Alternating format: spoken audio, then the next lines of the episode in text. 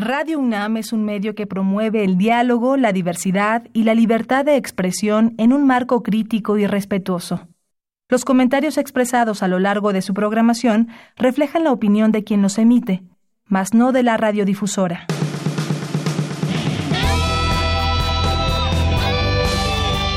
Prisma RU.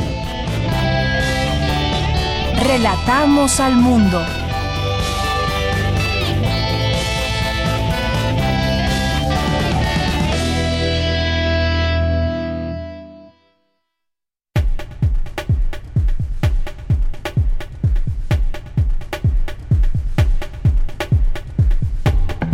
¿Qué tal? Muy buenas tardes. Bienvenidos sean todos ustedes a Prisma RU que se transmite de lunes a viernes de 1 a 3 de la tarde aquí en Radio UNAM en el 96.1 de FM y también siempre aprovechamos para mandar saludos a quienes nos sintonizan a través de nuestra página de internet.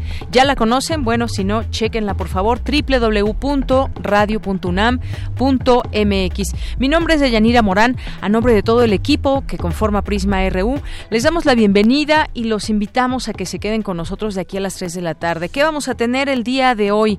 Bien, pues entre otras cosas tendremos una entrevista sobre esta noticia que se acaba de conocer el día de hoy, donde la jefa de gobierno Claudia Sheinbaum decretó alerta por violencia en contra de las mujeres en la Ciudad de México, algo que en algún momento ya se había hecho esta petición, pero que finalmente se eh, pues escuchó a los distintos colectivos, a mucha gente que que ha estado, a muchas mujeres que han estado siguiendo de cerca esto que, pues, ¿esto qué significa? Bueno, pues vamos a platicarlo con Lucía Núñez Rebolledo, que es doctora en Ciencias Sociales por la Universidad Autónoma Metropolitana, Unidad Xochimilco, e investigadora en el Centro de Investigaciones y Estudios de Género de la UNAM. Así que no se pierdan esa entrevista, vamos a, pues, conocer su opinión de esto, de esto que se decreta el día de hoy, alerta de género en la Ciudad de, eh, de México y en donde la jefa de gobierno propone un registro de agresores sexuales. Vamos a analizar qué está.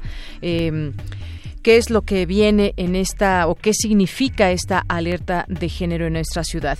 Y vamos a platicar también, por otra parte, con la maestra Ivonne Ramírez Vence, que es directora general de Administración Escolar de la UNAM. Y es que eh, salió publicado en varios medios de comunicación, en muchos medios de comunicación, y me parece muy importante que podamos platicar de lo que hace la UNAM también a través de esta dirección, que es la inserción a nuestra casa de estudios a personas en reclusión para eh, pues impulsar que tengan un porvenir, un futuro estas personas como parte de la reinserción y además, bueno, pues hacen obviamente un ingreso como todo el que quiere acceder a nuestra UNAM. Así que vamos a platicar de este tema. Hoy en Cultura Tamara Quirós nos tendrá una entrevista con Astrid Haddad y el elenco de la obra Nuestro Hilo Rojo. Y después vamos a tener en nuestra segunda hora información eh, universitaria como todos los días y también tendremos una entrevista a Miguel Ángel Ramírez que es director del Festival Internacional de Cine de Medios Alternativos. Estará con nosotros aquí en cabina, no se lo pierdan. Y vamos a tener también hoy es jueves de Gaceta UNAM con Hugo Huitrón. Tendremos unas invitaciones que nos dejó Dulce Wet, invitaciones para irnos a escuchar música. Ya tendremos oportunidad de escucharlas y además tiene, tiene regalos el día de hoy. En Cinemaedro también, hoy es día de Cinemaedro, jueves de cine con el maestro Carlos Narro, no se lo pierdan. Y quédense con nosotros, es la invitación que les hacemos en este día, jueves 21 de noviembre. Desde aquí, relatamos al mundo.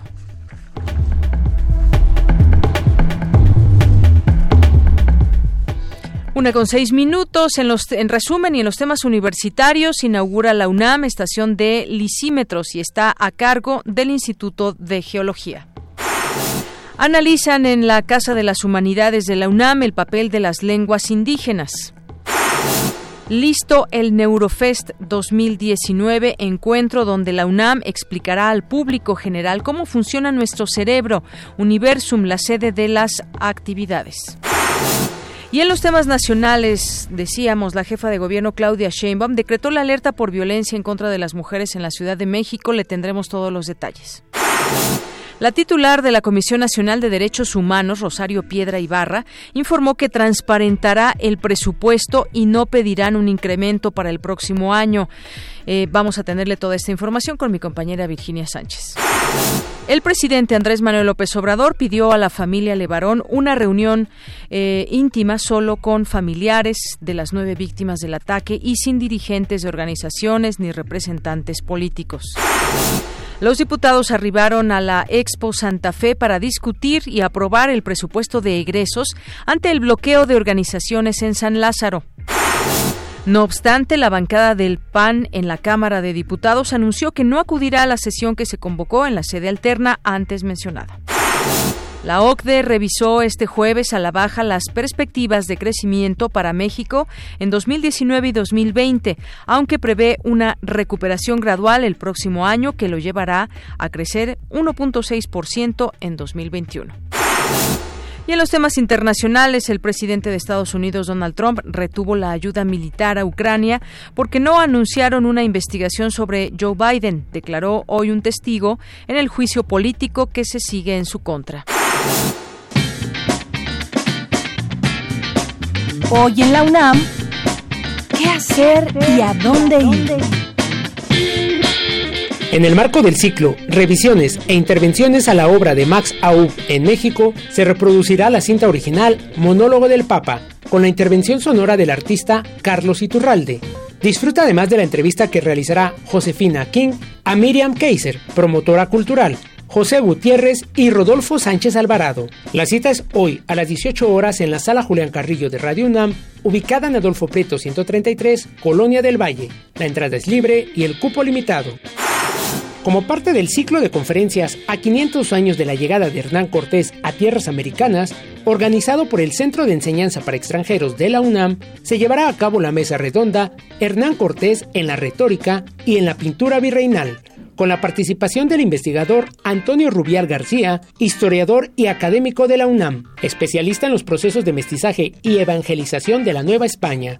Esta mesa se llevará a cabo hoy a las 16 horas en el Auditorio José Vasconcelos del Centro de Enseñanza para Extranjeros en Ciudad Universitaria.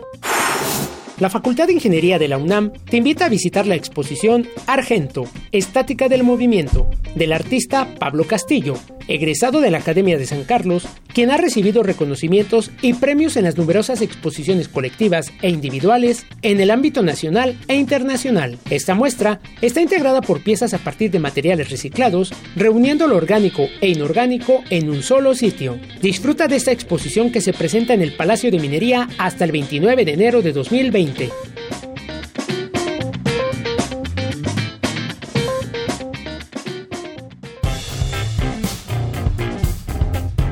Campus RU. Entramos a nuestro campus universitario del día de hoy. Tras lo sucedido en el CCH Azcapotzalco, esta entidad universitaria informó a través de un comunicado que hoy y mañana viernes estará en el plantel personal de la Unidad para la Atención y Seguimiento de Denuncias de la Oficina de la Abogacía General para recibir quejas y orientar a quienes hayan sufrido algún problema de acoso o violencia de género. Y bien, pues le damos seguimiento a esta información y por lo pronto nos vamos ahora con mi compañera Dulce García listo el Neurofest 2019, encuentro donde la UNAM explicará al público general cómo funciona nuestro cerebro. Universum, la sede de las actividades. Adelante, Dulce. Deyanira, muy buenas tardes a ti al auditorio de Prisma RU. Con motivo del Año Internacional de la Tabla Periódica de los Elementos Químicos, diversos institutos de la UNAM del quehacer científico dedicaron a dicha conmemoración el cuarto Festival de Neurociencias titulado Neurofest 2019. El encuentro ofrece diversas actividades gratuitas para niños, jóvenes y adultos, quienes podrán aprender a armar una neurona o a que las emociones son aún un mundo por descubrir o bien podrán escuchar charlas como la titulada La genética como factor de incidencia en el comportamiento humano o incluso podrán descubrir cómo es que Nos enamoramos. Las actividades se realizarán a partir de mañana desde las 11 horas en Universum Museo de las Ciencias y continuarán el día sábado. Participan el Instituto de Fisiología Celular, la Facultad de Ciencias, la Facultad de Psicología, el Hospital Psiquiátrico Infantil Dr. Juan N. Navarro, la Clínica de Trastornos de Dormir UNAM, el Instituto Nacional de Ciencias Médicas y Nutrición Salvador Subirán, el Consejo Mexicano de Neurociencias, el Fondo de Cultura Económica y la revista Cómo ves. A través de estas actividades, los asistentes podrán descubrir cuáles son las sustancias químicas que se encuentran en el sistema nervioso y cómo estas sustancias pasan de una neurona a otra, produciendo cambios en la conducta y las emociones, además de los efectos que tienen en las enfermedades neurológicas. Pueden consultar el programa de actividades en la página web www.universum.unam.mx diagonal actividades. Hasta aquí el reporte. Muy buenas tardes. Gracias, Dulce. Bueno, sin duda, eh, muy interesante todo lo que tiene que ver con nuestro cerebro. Ahí Universum será la sede.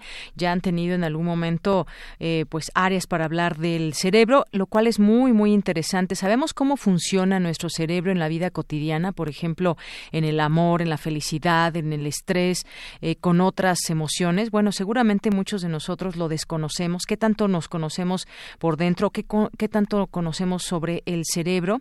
¿Qué ocurre en el cerebro, por ejemplo, cuando nos enamoramos? Nos decía Dulce. O en el desamor, por ejemplo. ¿Cómo se ve un, cerebro feliz y uno enojado? Bueno, pues para quienes no tenemos idea cómo se ve un cerebro cuando estamos eh, teniendo alguna emoción buena o mala, pues eh, la invitación queda abierta para ir a Neurofest. Y bueno, pues entre otras personas también que lo han estudiado mucho y que se han especializado en esto está el doctor Eduardo Calixto, por ejemplo, que siempre nos eh, lo pueden seguir por por Twitter y ahí tiene pues va posteando distintas eh, cosas sobre eh, los temas cotidianos y del cerebro también muy interesante lo que postea en su cuenta. Y dice por ejemplo qué pasaría si supieras lo que ocurre en tu cabeza cuando sientes tristeza miedo o estrés seguramente que aprenderías a sobrellevar estas emociones de una mejor forma. O qué pasaría si supieras qué es lo que ocurre en tu cabeza cuando te enojas con tu pareja apuesto a que sería más probable que termines resolviendo el conflicto. Bueno, pues todo esto lo podemos aprender ahí en Neurofest, no se lo pierdan. Vamos ahora con mi compañera Cristina Godínez. Inaugura la UNAM su estación de lisímetros. ¿Saben qué son los lisímetros? Bueno, ella nos los va a explicar en un momento. Estos lisímetros para analizar suelos regados con aguas residuales. Adelante. Deyanira Auditorio de Prisma RU, buenas tardes.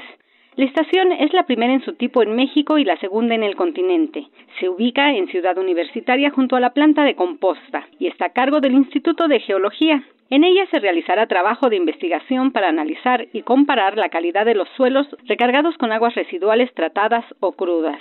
En la apertura de la estación, William Lee Alardín, coordinador de la investigación científica, indicó que el suelo es frágil y cuando se destruye tarda mucho tiempo en volver a recomponerse. Estamos viendo el resultado de un trabajo de colaboración, un trabajo de visión, de imaginación y también de compromiso con la ciencia, con el conocimiento, con la formación de recursos humanos, con la vinculación con los distintos sectores para tratar de resolver los principales problemas de la nación. Para la responsable del proyecto, Cristina Sieve Gravash, es muy importante conocer y entender el tema de los suelos cargados con materia orgánica. Tenemos ahora suelos que están cargados de materia orgánica, nutrientes, contaminantes que recibieron durante 100 años de riego y ahora van a empezar a recibir agua de distinta calidad. Y tenemos que entender qué procesos van a ocurrir ahora y hay que adecuar el sistema de manejo a la nueva calidad del agua. Los agricultores están muy preocupados de recibir ahora una agua con menos nutrientes, menos materia orgánica, van a tener una merma en sus rendimientos por esto y esa merma se tiene que compensar con un manejo adecuado. Pero ese manejo requiere de conocer al suelo y aplicarle lo que requiere para que no haya esa merma en los rendimientos. Un lisímetro es un monolito o bloque de suelo extraído en campo al introducir un cilindro de acero inoxidable y es útil para medir y obtener desde la superficie datos referentes al subsuelo. Dianira, este es mi reporte. Buenas tardes. Gracias, Cristina. Muy buenas tardes. Vamos ahora con mi compañera Virginia Sánchez. Hace unos minutos, la presidenta de la Comisión Nacional de los Derechos Humanos, Rosario Piedra Ibarra, ofreció una conferencia de prensa y, bueno, pues los detalles con mi compañera Virginia Sánchez. ¿Qué tal, Vicky? Buenas tardes. Hola, ¿qué tal, Deyanira? Auditorio de Prisma RU. Muy buenas tardes. Así es, pues como tú bien mencionas, escucha un poco de, de, retroalimentación, no sé si... Sí, se escucha un poco mal la línea, vamos a tratar de mejorarla para que podamos entender bien todo lo que nos vas a platicar. A ver ahí si te escuchamos mejor. No, en un momento más, ahorita vamos a escuchar a mi compañera Virginia Sánchez, vamos a retomar esta comunicación para que escuchemos bien sobre esto que dio a conocer la presidenta de la Comisión Nacional de los Derechos Humanos, Rosario Piedra Ibarra, que pues da a conocer, quizás no no sea sorpresa para quienes, muchos integrantes de, la Cuarta Transformación, habló ahí de presupuestos, de austeridad. Y bueno, pues vamos contigo, Vicky. Buenas tardes. Hola, ¿qué tal, Yanira? Pues sí, ya estamos aquí. Así como tú bien mencionas, hace unos minutos terminó la conferencia de prensa que ofreció la pues, recién nombrada presidenta de la Comisión de los Derechos Humanos, Rosario Piedra Ibarra.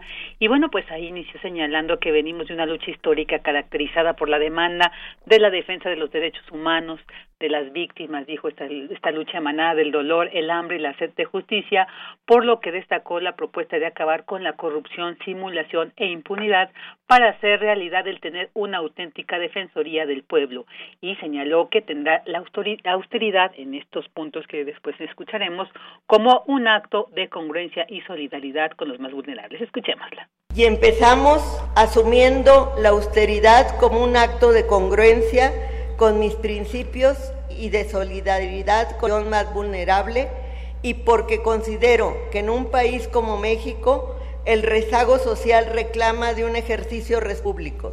Subrayo que esta austeridad no afectará a las áreas sustantivas de atención y de respuesta a las víctimas, sino únicamente el dispendio y los excesos que han caracterizado el desempeño de la alta burocracia por lo que he dispuesto una serie de medidas a adoptar de manera inmediata.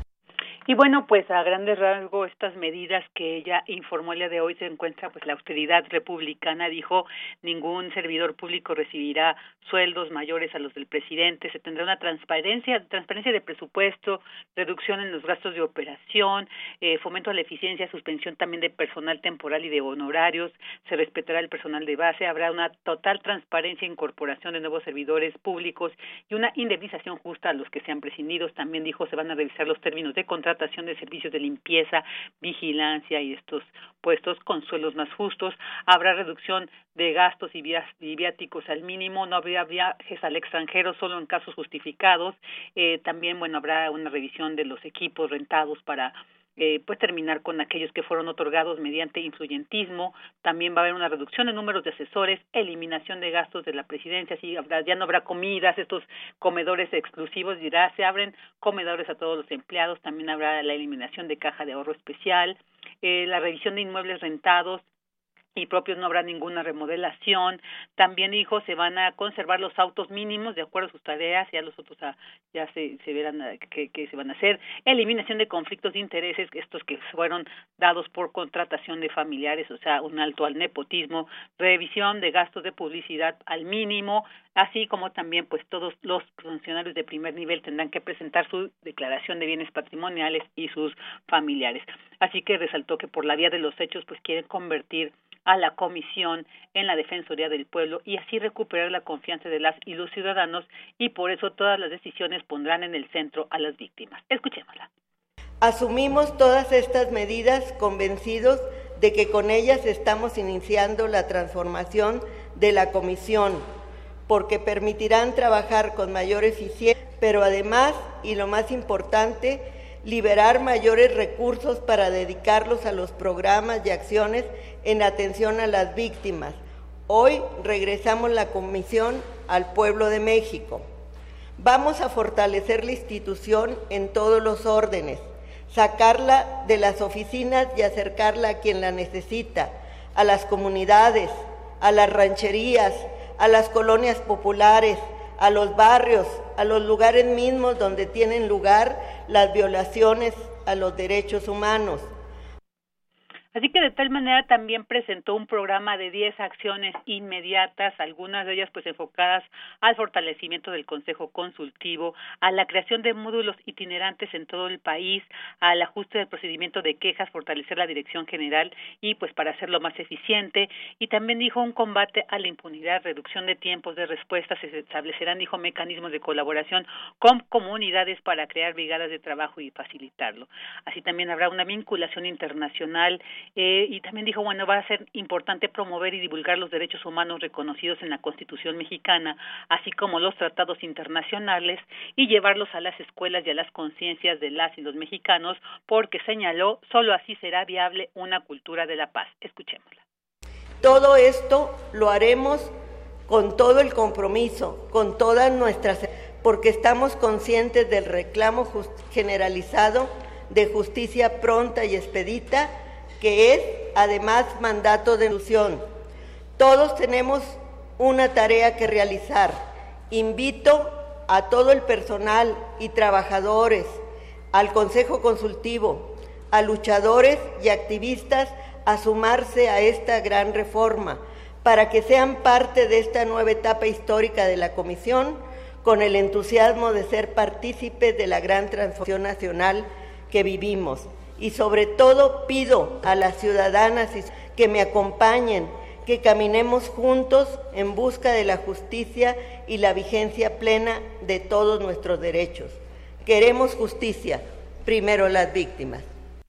Bueno, pues de Yanira Auditorio, ahí están algunos detalles de esta conferencia de prensa que este día ofreció Rosario Piedra Ibarra y como vimos, pues rige la austeridad en su nueva política para llevar a cargo este organismo.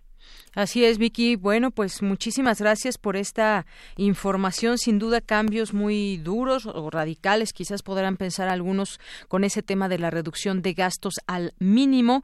Y bueno, pues eh, se ha hecho supongo, esta revisión a los gastos que podrán eh, quitarse a cómo se venían llevando. Escuchábamos que nos decías, por ejemplo, eh, asesores o gastos ah, para viajes al extranjero que se reducirán al mínimo. Y bueno, pues todo esto encaminado a eh, una cultura de la paz, justicia pronta y expedita. Todos estos gastos que se eliminarán y que se venían llevando pues desde hace mucho tiempo. Veremos quizás esto al análisis o poder hablar de ello y de todos estos recortes un poco más adelante si no afectan el funcionamiento de esta comisión. Así es, Deyanira. Bien, pues muchísimas gracias, Vicky. Gracias a ti. Muy buena tarde. Y por la otra, pues esta es la, la la parte, digamos, que da a conocer en esta conferencia Rosario Piedra Ibarra y por otra también eh, lo que enfrenta legalmente y que sería, pues, este no reconocimiento, por ejemplo, de alcaldes o gobernadores panistas, que ya también se habla de que si no acatan las recomendaciones que en su momento pudiera hacer la CNDH, pues también habría consecuencias. Todo, todo un tema lo que está sucediendo y daremos, por supuesto, seguimiento al análisis sobre este, sobre este tema. Continuamos.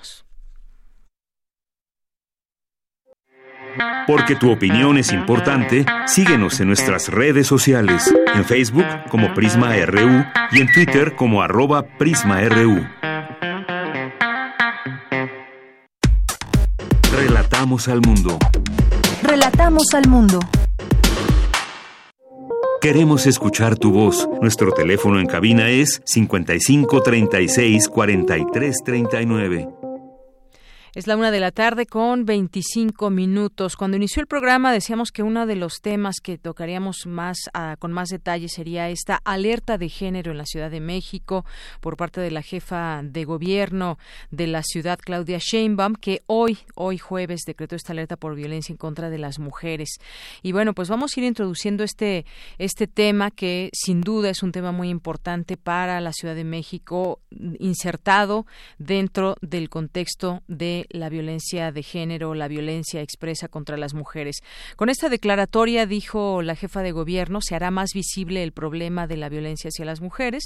Indicó que la próxima semana enviará una propuesta de ley al Congreso capitalino para crear un registro público de agresores sexuales con sentencia firme para que todos en esta ciudad sepamos quiénes son los violadores. Asimismo, exhortó al Congreso de la Ciudad de México a aprobar la ley Olimpia eh, la cual sanciona el acoso y la violencia digital, así como avalar la ley que envió en septiembre, la cual es para crear un banco de ADN para uso forense con el fin de perseguir delitos como secuestro, violaciones y agresiones sexuales. Pero bien, vamos a seguir hablando de este tema en un momento más. Por lo pronto, le doy la bienvenida a este espacio de Prisma RU de Radio UNAM a la maestra Ivonne Ramírez Vence, que es directora general de Administración Escolar, porque con ella vamos a platicar eh, sobre lo que hace la, la UNAM a través de esta dirección.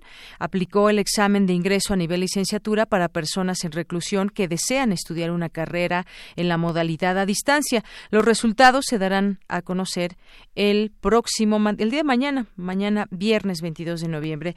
¿Qué tal, maestra? Bienvenida, muy buenas tardes. ¿Qué tal, Deyanira? Muy buenas tardes. Pues gracias por tomarnos esta llamada y me gustaría que nos platique acerca de pues esto que está haciendo la UNAM y que tiene un fin muy específico y es que pues dar esa oportunidad a quien así lo exprese y que presentando su examen de admisión pueda llevar a cabo una carrera eh, dentro de un centro de reclusión. Pues bueno, eh, básicamente lo que hemos estado haciendo es atender una pues voluntad del señor rector desde 2013 habíamos empezado a hacerlo a petición de algunas instituciones y hoy lo que estamos haciendo es que eh, en el, estado de Oaxaca sobre todo donde las autoridades han sido muy sensibles para poder apoyar a los chicos no solamente del reclusorio estatal sino de todos los eh, reclusorios municipales ellos hacen la solicitud hacen la gestión ayudan a los chicos en el proceso de registro los acercan en la fecha en la que nosotros vamos a aplicar el examen a esa entidad y eh, los preparan, les ayudan en la preparación para eh, este examen. Nosotros les hacemos participar con algunas guías y les damos la liga para que ellos puedan utilizar las herramientas de preparación, que es con lo que los chicos han, han trabajado para presentar el examen y quedar seleccionados. Así es. Maestro Ivonne, qué bueno que lo menciona. Este trabajo se viene haciendo desde el año 2013. Me gustaría que nos platique cuántas personas han, han logrado concluir una carrera o a cuántos aspirantes ha podido atender la universidad. Bueno, la universidad le ha aplicado el examen alrededor de 50 chicos, de los cuales han quedado 20 seleccionados. Tenemos 10 que están actualmente inscritos y dos que ya cubrieron el 100% de los créditos y que seguramente en algunos meses podrán eh, realizar su trabajo de titulación. O alguno de ellos ya está libre, ya está fuera de, del, sistema de reclusión y esto les va a permitir pues seguir avanzando y en un momento dado incorporarse al programa de posgrado. Así es. Bueno, pues esta es una, una realidad que ha sido posible gracias a este esfuerzo. ¿Y cuáles son las, las carreras que han optado por elegir la mayoría de los estudiantes? Bueno, tenemos todo. Tenemos chicos que están inscritos en diseño y comunicación visual, en trabajo social, en derecho, que ha sido el para la que más han concursado los chicos. Tenemos 12 chicos que han sido seleccionados para cursar la licenciatura en Derecho, pero también tenemos en la Facultad de Ciencias Políticas y Sociales, en Filosofía y Letras, en Contaduría, como repito, Trabajo Social y Diseño y Comunicación Visual. Muy bien. Ellos han, solicitado estas carreras. Así es. Y entonces este programa, digamos, está abierto para todos los centros de eh, reclusión o cómo es este. Finalmente son las autoridades de los de los reclusorios o las autoridades estatales a cargo de esta responsabilidad quienes se acercan con nosotros y nos piden. También lo hemos hecho en algunos consejos tutelares, en donde finalmente los chicos solicitan, porque está dentro, digamos, de su proceso de readaptación, la inclusión a los sistemas educativos. Entonces, quien así lo desea, se acerca con nosotros, registran ellos a los chicos, hacen todo el trámite administrativo y nosotros en los procesos de aplicación del examen, eh, pues los atendemos a ellos. Así es. ¿Y cómo, y Vamos básicamente a todos los centros. No, no, como no es fácil que ellos puedan salir, eh, tenemos nosotros que coordinarnos con ellos para poderlos atender dentro de los de los planteles, por decirlo, los centros que ellos tienen. Así es. Y por último, maestra Ivonne, pues todo este tema tiene que ver con la reinserción social. Sabemos que, pues, eh, muchas veces no se tiene o por, no hay más allá después de que alguien sale de un reclusorio y su vida se ve limitada en muchos sentidos. Pero este es un gran esfuerzo también que se hace desde la universidad para tener esta o insertarse, insertar a los jóvenes en esta reinserción social. Claro, es finalmente una política de inclusión así como hacemos una aplicación especial para los chicos que tienen un problema de discapacidad, cómo vamos a Estados Unidos a aplicarle el examen a los chicos, a los mexicanos que están allá, pues también es esta parte una de la política del doctor Graueb con respecto a la inclusión, ¿no? La participación de todos los chicos que por alguna condición de salud, de distancia, pueden o no, pueden cursar con la universidad una licenciatura o en la universidad. Muy bien. Bueno, pues yo le agradezco mucho estos minutos, maestra Ivonne Ramírez. No sé si desea agregar algo más al respecto no, del pues nada, muchísimas gracias y, y qué bueno que esto se dé a conocer para que finalmente los jóvenes que tengan cualquier condición difícil en su vida, tanto de salud como de una situación de reclusión, pues puedan participar y concluyan una licenciatura. Tenemos chicos que han avanzado de manera muy bien y que ahora podrían ya estar en condiciones de titularse, más allá de si están o no recluidos. Así es. Bien, pues maestro Ivón, muchísimas gracias por estar aquí con nosotros. Gracias a ti, Buenas tardes. Muy buenas tardes, hasta luego. Maestra Ivón Ramírez Vence, directora general de Administración Escolar. Y bueno, pues quien no lo sabía aún, eh, corran la voz. Este es un programa importante que lleva a cabo la UNAM para dar esta oportunidad. Quien así lo desee puede hacer un examen, por supuesto, de ingreso y de esta manera pueden eh, cursar una carrera eh, pues la que deseen ellos, ya nos decía, nos explicaba la maestra, esta oportunidad que se tiene desde 2013 se viene aplicando y siempre pues es bueno saber que se están haciendo esfuerzos para la reinserción social. Continuamos. Tu opinión es muy importante. Escríbenos al correo electrónico prisma.radiounam@gmail.com. Queremos escuchar tu voz. Nuestro teléfono en cabina es 55 36 43 39. Continuamos una de la tarde con 33 minutos. Vamos a escuchar esta invitación que nos dejó Dulce Wet.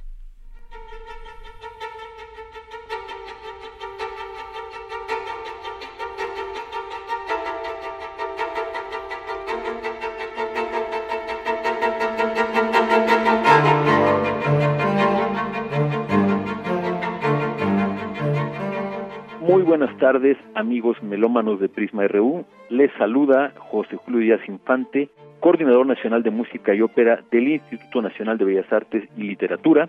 Y en esta ocasión quiero hacerles una muy cordial invitación para que este domingo 24 a las 5 de la tarde asistan al concierto del Cuarteto de Cuerdas Brodsky, este cuarteto británico de una gran trayectoria, con más de 45 años en la escena de la música de cámara mundial, se presentará en la sala principal del Palacio con unos precios realmente accesibles. El más caro 90 pesos. Realmente es un regalo poder tener este cuarteto aquí con esos precios tan accesibles Tal vez muchos de ustedes recordarán el trabajo de esta agrupación de cámara, quienes grabaron un disco con Bjork hace algunos años, con Elvis Costello, estas famosas Juliet Letters que recientemente también hizo el cuarteto latinoamericano. Tienen esta labor muy importante de llevar la música de cuarteto de cuerdas, las obras universales, el repertorio emblemático del cuarteto, pero también estas otras intervenciones, estos guiños con la música pop o alternativa les da una visión muy amplia de la interpretación camerística en el cuarteto de cuerdas.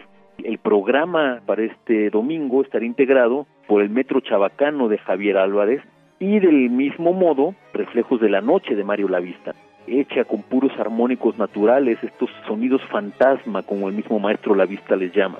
Estas grandes obras mexicanas estarán acompañadas por el cuarto cuarteto de Shostakovich, hecha después de la Segunda Guerra Mundial, es una obra muy muy fuerte, emblemática en el repertorio de Shostakovich, y concluimos con una obra que no es ajena para los amantes de la música de cuarteto de cuerdas. El único cuarteto que escribió Maurice Ravel cerrará el concierto es un cuarteto que escribió antes de los 30 años, una obra que incorpora ritmos cruzados, elementos de jazz, vamos, una obra muy agradable, muy interesante y profunda al mismo tiempo. Para todos ustedes tenemos pases dobles para las primeras personas que nos llamen al 55 36 43 39. Todos invitados al Cuarteto Brodsky, domingo 24 de noviembre, 5 de la tarde, sala principal del Palacio de Bellas Artes. Los esperamos.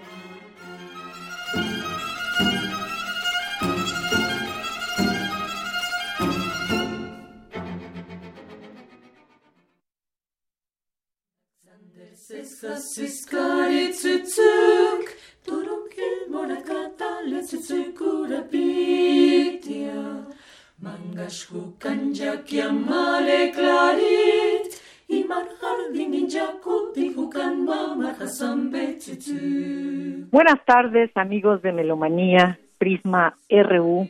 El día de hoy tengo el honor de hacerles una invitación a un concierto muy especial que vamos a realizar con el coro Yoloti. Habla la compositora mexicana Leticia Armijo, quien también es directora de la Coordinadora Internacional de Mujeres en el Arte como Arte y el colectivo de Mujeres en la Música AC. Precisamente conmemorando el Día Internacional de la Erradicación de la Violencia hacia las mujeres y a las niñas, el domingo 24 tendremos un concierto con Yolotli, coro de mujeres de los pueblos indígenas de México, y vamos a cantar obras de la compositora Diana Circe, 4.6, porque cada 4.6 minutos una mujer es violada e incluso privada de la vida a nivel mundial, según muestran las investigaciones. Esto sirvió de inspiración para que Diana Circe compusiera esta obra 4.6. Vamos a continuar con una obra de María Luisa Solórzano, que es una compositora mexicana que estaba cansada de todas las situaciones de injusticia que está viviendo el país y creó esta obra que se llama No se vende. También voy a presentar una trilogía dedicada a las periodistas quienes han sufrido mucha discriminación y muchos problemas de acoso, incluso han sido privadas de la vida, dirigida a Carmen Aristegui, a Lidia Cacho y a Miroslava Brich. Espero que nos puedan acompañar, es un concierto muy especial, están invitados todos a reflexionar, va a ser en el Anfiteatro Simón Bolívar el domingo a las 12 del día, están cordialmente invitados.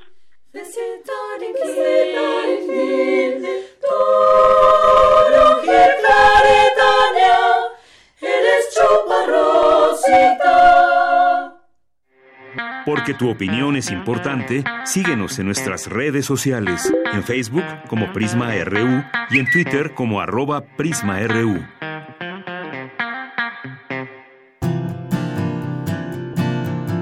Gaceta UNAM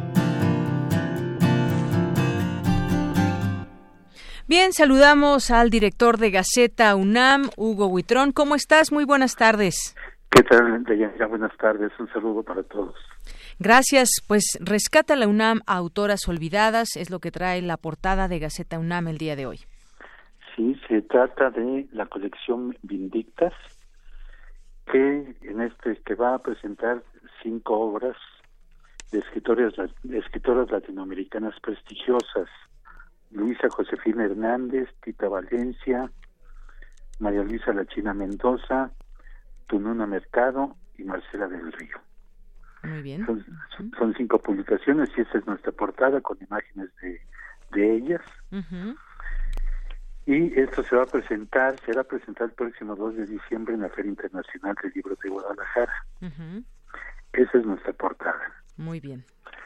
¿Qué más hubo? Y bueno, traemos este los nombramientos que dio el, rector Enrique Gagüe después de su toma de posesión, este donde rindió protesta como rector del, 2019 a 2023.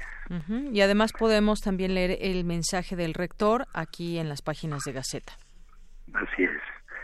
Y en la academia tenemos este, una nota sobre investiga nutrientes en aguas residuales. Inaugura la UNAM estación de lisímetros. Es primera en su tipo en México y segunda en el continente americano. Y está a cargo del Instituto de Geología. En otra nota, descubren alumnas de biología hongo microscópico. Es un hecho no registrado antes en México realizaron el hallazgo en el tracto digestivo de un rumiante y con ello ganaron un certamen estudiantil de investigación. Se trata de Aide, Rojas Medina y Sofía y López Mendoza, alumnos del, tercer semestre de licenciatura de Biología de la Facultad de Ciencias. En otra nota tenemos los efectos de la luna, seres agua, regolito y tectitas. Hace 50 años le exploramos y comenzamos a conocerlo un poco más pero aún nos falta comprender mucho de ella, nos dice Julieta Fierro. Así es. Y bueno, déjame comentar también, eh, Hugo, ahí en una sala de Universum también hay una explicación muy detallada de la luna y también estos jóvenes que son parte pues de este programa donde ellos asisten y dan explicaciones, vienen de, de distintas carreras, pues nos dan una explicación muy interesante de la luna y seguramente pues nos podrán hablar de estos secretos también también le recomendamos para que asistan al, universo. Así es. También se llevó a cabo un debate juvenil sobre cambio climático y derechos humanos. Es la doceava edición del modelo ONU de la UNAM, donde este, asisten alumnos de diferentes instituciones educativas.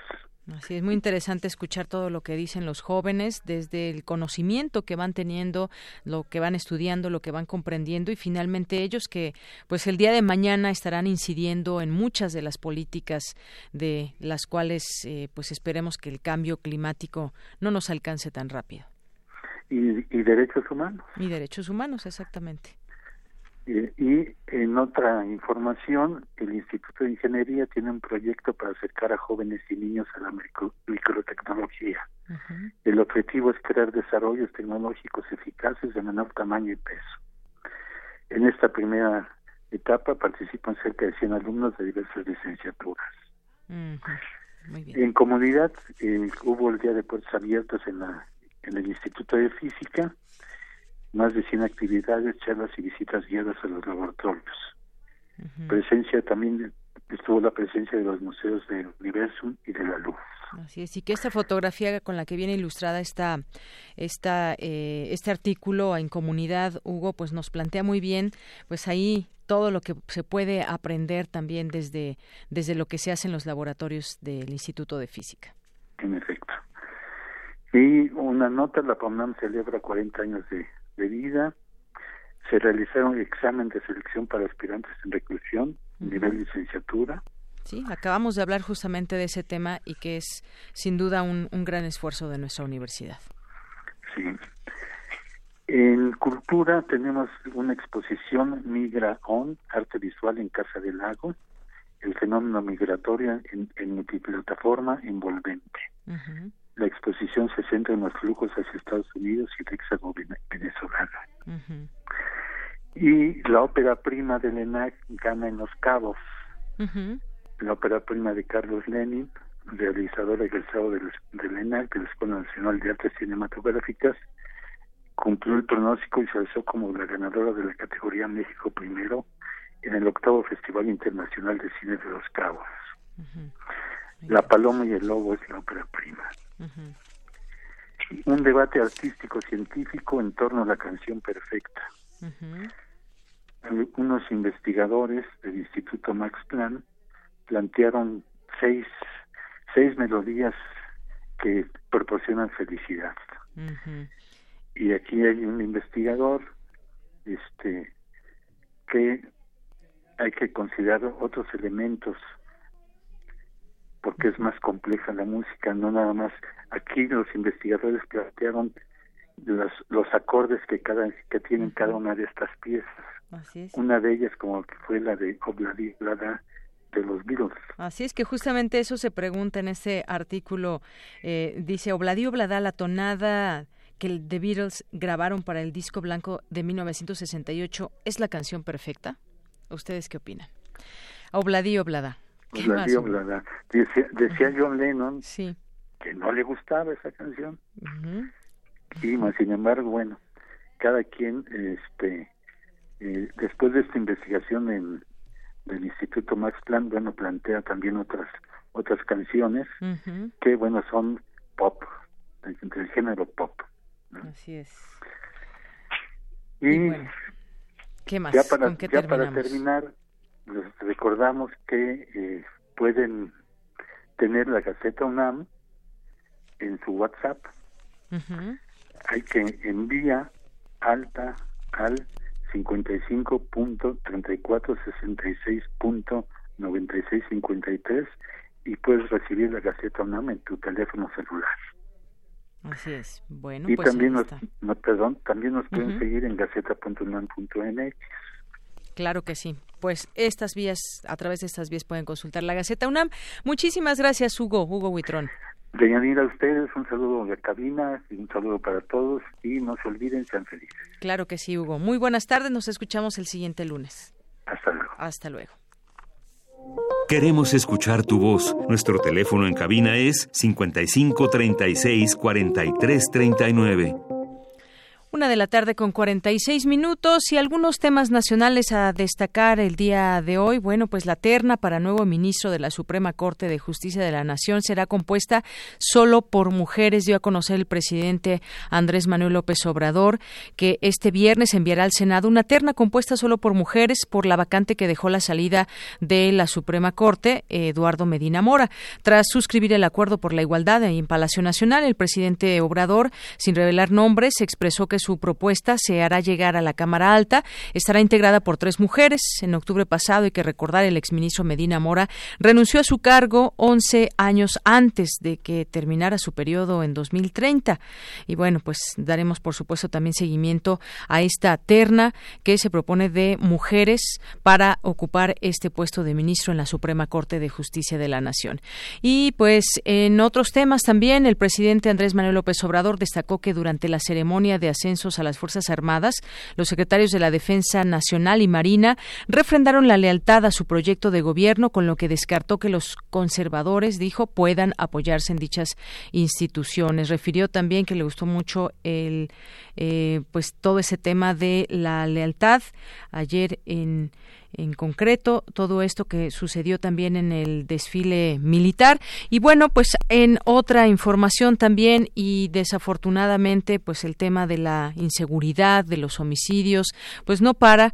Eh, incluso pues ahora la secretaria de gobernación Olga Sánchez Cordero dijo que no comparte la visión del gobernador de Tamaulipas Francisco Javier eh, García Cabeza de Vaca quien había dicho que algunos o que dijo más bien que algunos actos del crimen organizado son síntomas de narcoterrorismo. Dijo la secretaria de Gobernación que estamos avanzando en la estrategia de seguridad, decirles a todos los gobernadores que están con ellos, que van a apoyar también a presidentes municipales y que siempre ha dicho que las estrategias de seguridad son todo terreno y hay que ir a los municipios, ahí es donde tienen que ir y a los estados también. Pues sí, como lo hemos mencionado aquí en distintas ocasiones, este tema de eh, coordinación entre quienes están al tanto de la seguridad, cómo, eh, cómo atacar la, la, inseguridad, por ejemplo, desde un municipio, a veces municipios muy grandes y otros muy pequeños, y cómo se coordinan con su gobernador, por ejemplo. Eh, tenemos ya un mapa de, eh, se tiene ya un mapa de todos estos estados y municipios que están, digamos, en focos rojos por este tema de inseguridad. Y luego de ahí a la federación hay delitos, evidentemente, pues que son perseguidos por la federación, no a nivel estatal, no a nivel, a nivel local, pero de qué manera se puede engarzar todo esto. En eso siempre hay que insistir porque creo que ya muchos mexicanos nos hemos cansado de que se echen la bolita unos a otros y el tema de la inseguridad y los homicidios y todos estos números, pues más allá de que menguen, siguen creciendo. Una con cincuenta, continuamos. Porque tu opinión es importante, síguenos en nuestras redes sociales, en Facebook como Prisma RU y en Twitter como arroba PrismaRU.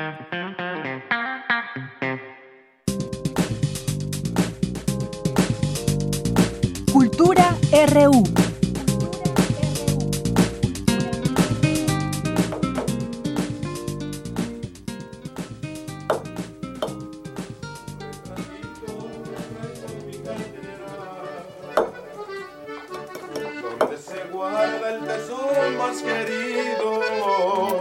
Ya no soy lo que antes era, ni lo que solía ser. Soy un cuadro de tristeza arrimado a la pared.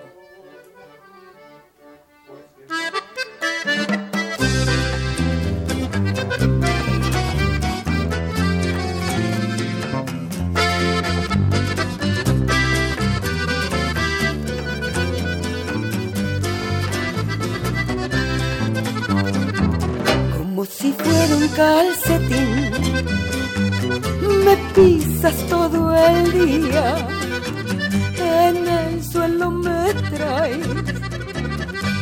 arrastrada por tu Bien, pues entramos a Cultura. ¿Qué tal, Tamara? Muy buenas tardes. Deyanira, muy buenas tardes a ti y a todos aquellos que nos acompañan. Bienvenidos a esta sección. Estamos escuchando El Calcetín, interpretada por Astrid Haddad. Ustedes la conocen, es actriz, cabaretera y cantautora, egresada de la UNAM. Tiene nueve discos, una larga trayectoria y eh, pues va a tener dos presentaciones en Tierras Chulas, o sea, en el Teatro Bar El Vicio. Y bueno, no les voy a contar más porque ayer conversamos con ella y esto nos compartió acerca de su presentación. Van a ver varios espectáculos y voy a presentar cosas nuevas de mi más reciente espectáculo que es Capricho, canciones que no están grabadas, que hace mucho que no las canto. Es un espectáculo muy divertido, dedicado sobre todo al amor, a las pasiones, a eh, ya sabes, a los que se arrastran por amor, a los que a los que somos arrastradas pero dignas. eh, aunque esté uno a veces sintiéndose desdeñada, no nada más por tu amor, sino por todos, siempre tienes un camino que es el del humor para salir de todo eso. En fin, va a ser un espectáculo muy amoroso y muy divertido, con 13 vestuarios además. La música siempre va a ser una cura sentimental, no se lo pierdan. Es el 22 y 23 en el Teatro Bar El Vicio, que está en Madrid 13, allá en Coyoacán. Es un lugar mítico, es un lugar muy divertido, íntimo y es mucho más agradable ver un espectáculo así. Acid menciona algo eh, muy muy importante que va a tener una amplia variedad de vestuarios y justo creo que esa también es una de las cosas que la caracteriza eh, con mucho color, mucho folclore, además de su voz y talento. Eh, les compartimos esta información amigos porque muchos de ustedes siguen la labor musical y de ella y de otros artistas les gusta el cabaret, así que la cita es a las 9.30 de la noche en el Teatro Bar El Vicio, ubicado en la calle Madrid número 13 en Coyoacán. Y bueno, ya que estamos hablando de desamor y amor, de música y todo esto que tiene, tiene que, que ver con las sensaciones, los sentimientos, tenemos otra invitación a una puesta en escena que se está presentando en la teatrería y para contarnos detalles nos acompaña ya en cabina Daniela Huesque. Ella es dramaturga y también es coautora de Nuestro Hilo Rojo. Daniela, bienvenida, buenas tardes. Muchas gracias. ¿Cómo estás? Muy bien, muy bien. Aquí emocionada de venir a contarles del Hilo Rojo. Cuéntanos esto del Hilo Rojo. A mí me me, suena algo familiar, pero no quiero eh, quemar la información, así que mejor tú, tú cuéntanos. es una leyenda japonesa. Bueno, la obra está basada en la leyenda japonesa del hilo rojo, que habla sobre que estamos conectados con esa persona única y destinada a estar con nosotros. El hilo se puede estirar, enredar, lo que quieras, pero menos Nunca romper. Se rompe. Nunca se rompe. O Qué sea, mágico. esa- sí, sí, sí. Entonces, la, la obra no trata sobre la leyenda tal cual, está basada en esa leyenda. Es un pretexto nada Ajá, más. exacto. Son, son dos personas que están conectadas por este hilo, pero ellos no lo saben. Entonces, te van contando eh, cómo conforme a su vida, o sea, van regresando a ciertos momentos, ellos se conocen desde niños, en donde se ha generado esta conexión, pero uno lo siente y el otro no, y como que sí, pero que no, y como son muy amigos, está esta tensión todo el tiempo de sí, sí o sí, no. Como ese límite que a veces ponemos cuando tienes un amigo, pero que a lo mejor también tu pareja, bueno, al final del día es tu amigo. Exactamente, sí, ¿no? Y, y no saber si romper ese ese límite o no, o sí, y entonces toda la obra te lleva por eso. Ellos no saben que, que esto pasa, pero nosotros somos, eh, pues, beneficiados porque podemos ver todo esto. Claro, claro, justo. Y aparte, lo, lo padre que tiene la obra es que está musicalizada, toda está musicalizada, entonces digamos que la música es el tercer personaje Ah, que los lleva a ellos a todos estos momentos y tú como espectador eh, te haces haces más empatía con ellos por supuesto gracias a la música Te identificas, Sí, digo. cañón. Nosotros tenemos también, eh, digo, hablo personalmente, a lo mejor tengo una canción que me recuerda una situación, una persona, y eso Sí. también enriquece la vida misma. Claro, no, y justo los personajes no tienen nombre, son él y ella, porque lo que queremos es que la gente se identifique mucho más. O sea, puede ser Daniela, Sí, puede ser Tamara, puede ser Deyanira, puede ser cualquiera que nos esté escuchando. Y son momentos que son muy fáciles de identificarse, ¿no? Entonces, justamente ahí viene este juego para que la gente haga clic con los personajes. Muy bien. Daniela, ¿cómo surge este proyecto? Porque, bueno, eres coautora, cuéntanos con quién estás eh, compartiendo pues la autoría y también quiénes están en el elenco. Mira, eh, yo de pronto un día se me prendió el foco y dije, quiero hacer esto. Le llamé a Jimena Merodio, que es la otra chica que me ayudó a hacer el libreto. Eh, yo le dije, quiero que pase esto, esto y esto, y ella le dio palabras y forma al libreto. Eh, después me uní con Daniel Popoca, que es el otro productor y empezamos a juntar nuestro equipo creativo. Arturo Galicia está como director, Claudia Menchaca como coreógrafa, en la música están Andy Mora y Emiliano Mancera. Y en el elenco tenemos a Jimena Merodio, a Saúl Mercado como un elenco y a Majo Pérez y Yobardi Vences como otro elenco. Está muy bueno el elenco. la verdad sí, están Muy bien. Oye, y se están presentando en la teatrería, un lugar que a mí me encanta porque además desde que llegas a la puerta de, la teatrería ya a veces puedes ver eh, este teatro de vitrina que también le llaman, ¿no? Y, ves los pósters, eh, puedes tomarte un cafecito también y ahí se están presentando a inicios, bueno, iniciaron el mes eh, con esta puesta en escena y quedan pocas funciones. Sí, no, empezamos el 3 de noviembre y terminamos el 22 de diciembre. Estamos jueves y domingos, los jueves a las 9 de la noche, los domingos a las 7 de noviembre. Y en diciembre ya solamente nos quedamos los domingos a las 7 de la noche en la teatrería en la colonia Roma. En Tabasco, 152. Muy bien. Oye, ¿y a quién le recomendarías esta obra? Digo, tú eres creadora, tú, eh, la idea surgió eh, desde tus entrañas. Entonces, ¿a quién le, le, dirías, sabes qué? Vela a ver porque te va a dejar tal cosa. Pues la verdad creo que es una obra para cualquier persona si vas en pareja, creo que juega un poco esta parte de, ay, ¿será mi hilo rojo o no? Este, hasta los quieres intrigar. o ya dirán, no, sí, esta persona es mi hilo rojo. O a lo mejor recordarán a, un hilo que rojo. digan, híjole, tal vez será esa persona mi hilo rojo.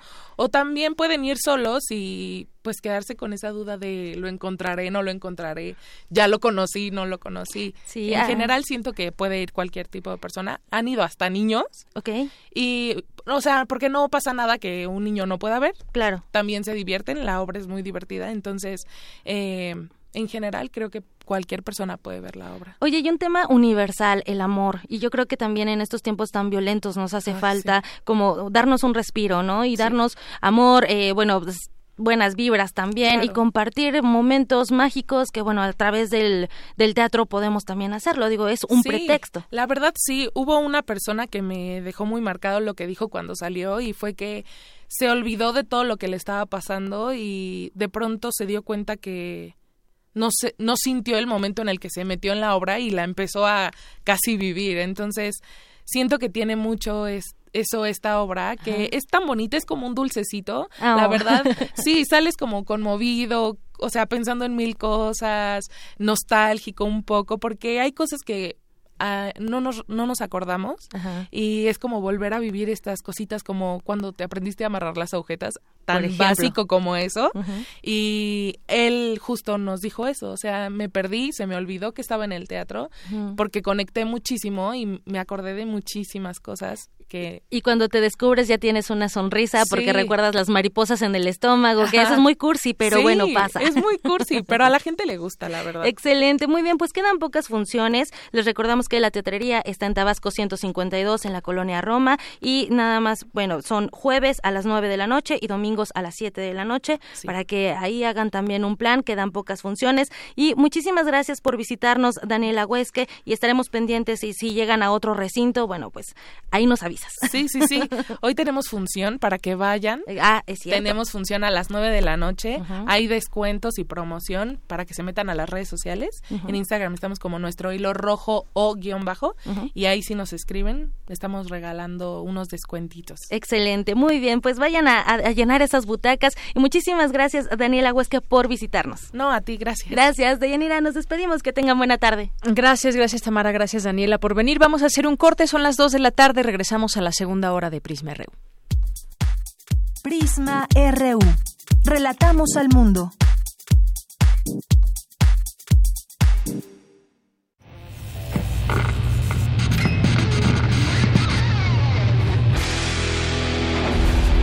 ¿Recuerdas esta música?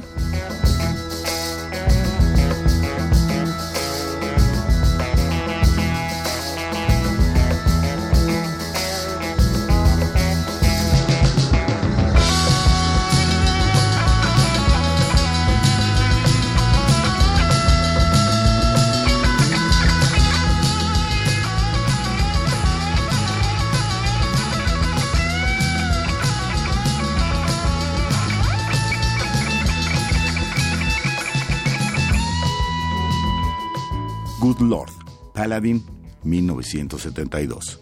Recuerda y revive con nosotros cuando el rock dominaba el mundo. Todos los viernes a las 18.45 horas por esta frecuencia, 96.1 de FM. Radio UNAM, Experiencia Sonora. Corregimos el camino para reconstruirnos y seguir cambiando por México. Estamos de regreso para ganar de nuevo tu confianza y enfrentar los retos de los nuevos tiempos bajo la luz de un nuevo sol. Iniciamos una campaña de afiliación para contribuir al fortalecimiento de nuestro país. Afíliate y forma parte del PRD. México requiere un partido fuerte de izquierda que vea por ti y por tu gente, cambiando para ser mejores. Creemos en un mundo donde se escucha toda la música, toda la música, donde el conocimiento esté abierto al mundo, donde se ame de todas las formas. Ese mundo es posible y vamos a pelear por él. Resistencia modulada. De lunes a viernes, de las 20 a las 23 horas, por el 96.1 de FM, Radio UNAM. Experiencia sonora. En este espacio, la palabra es la ruta y la poesía el destino. Navega por la intimidad de una carta y su mar de letras. Solo necesitas un papel, porque aquí se vale escribir, imaginar y crear al compás de la letra. Al compás de la letra. Acompaña a la poeta María Ángeles Comezaña en esta aventura literaria todos los jueves a las 18 horas por el 96.1 de FM. Radio UNAM, experiencia sonora.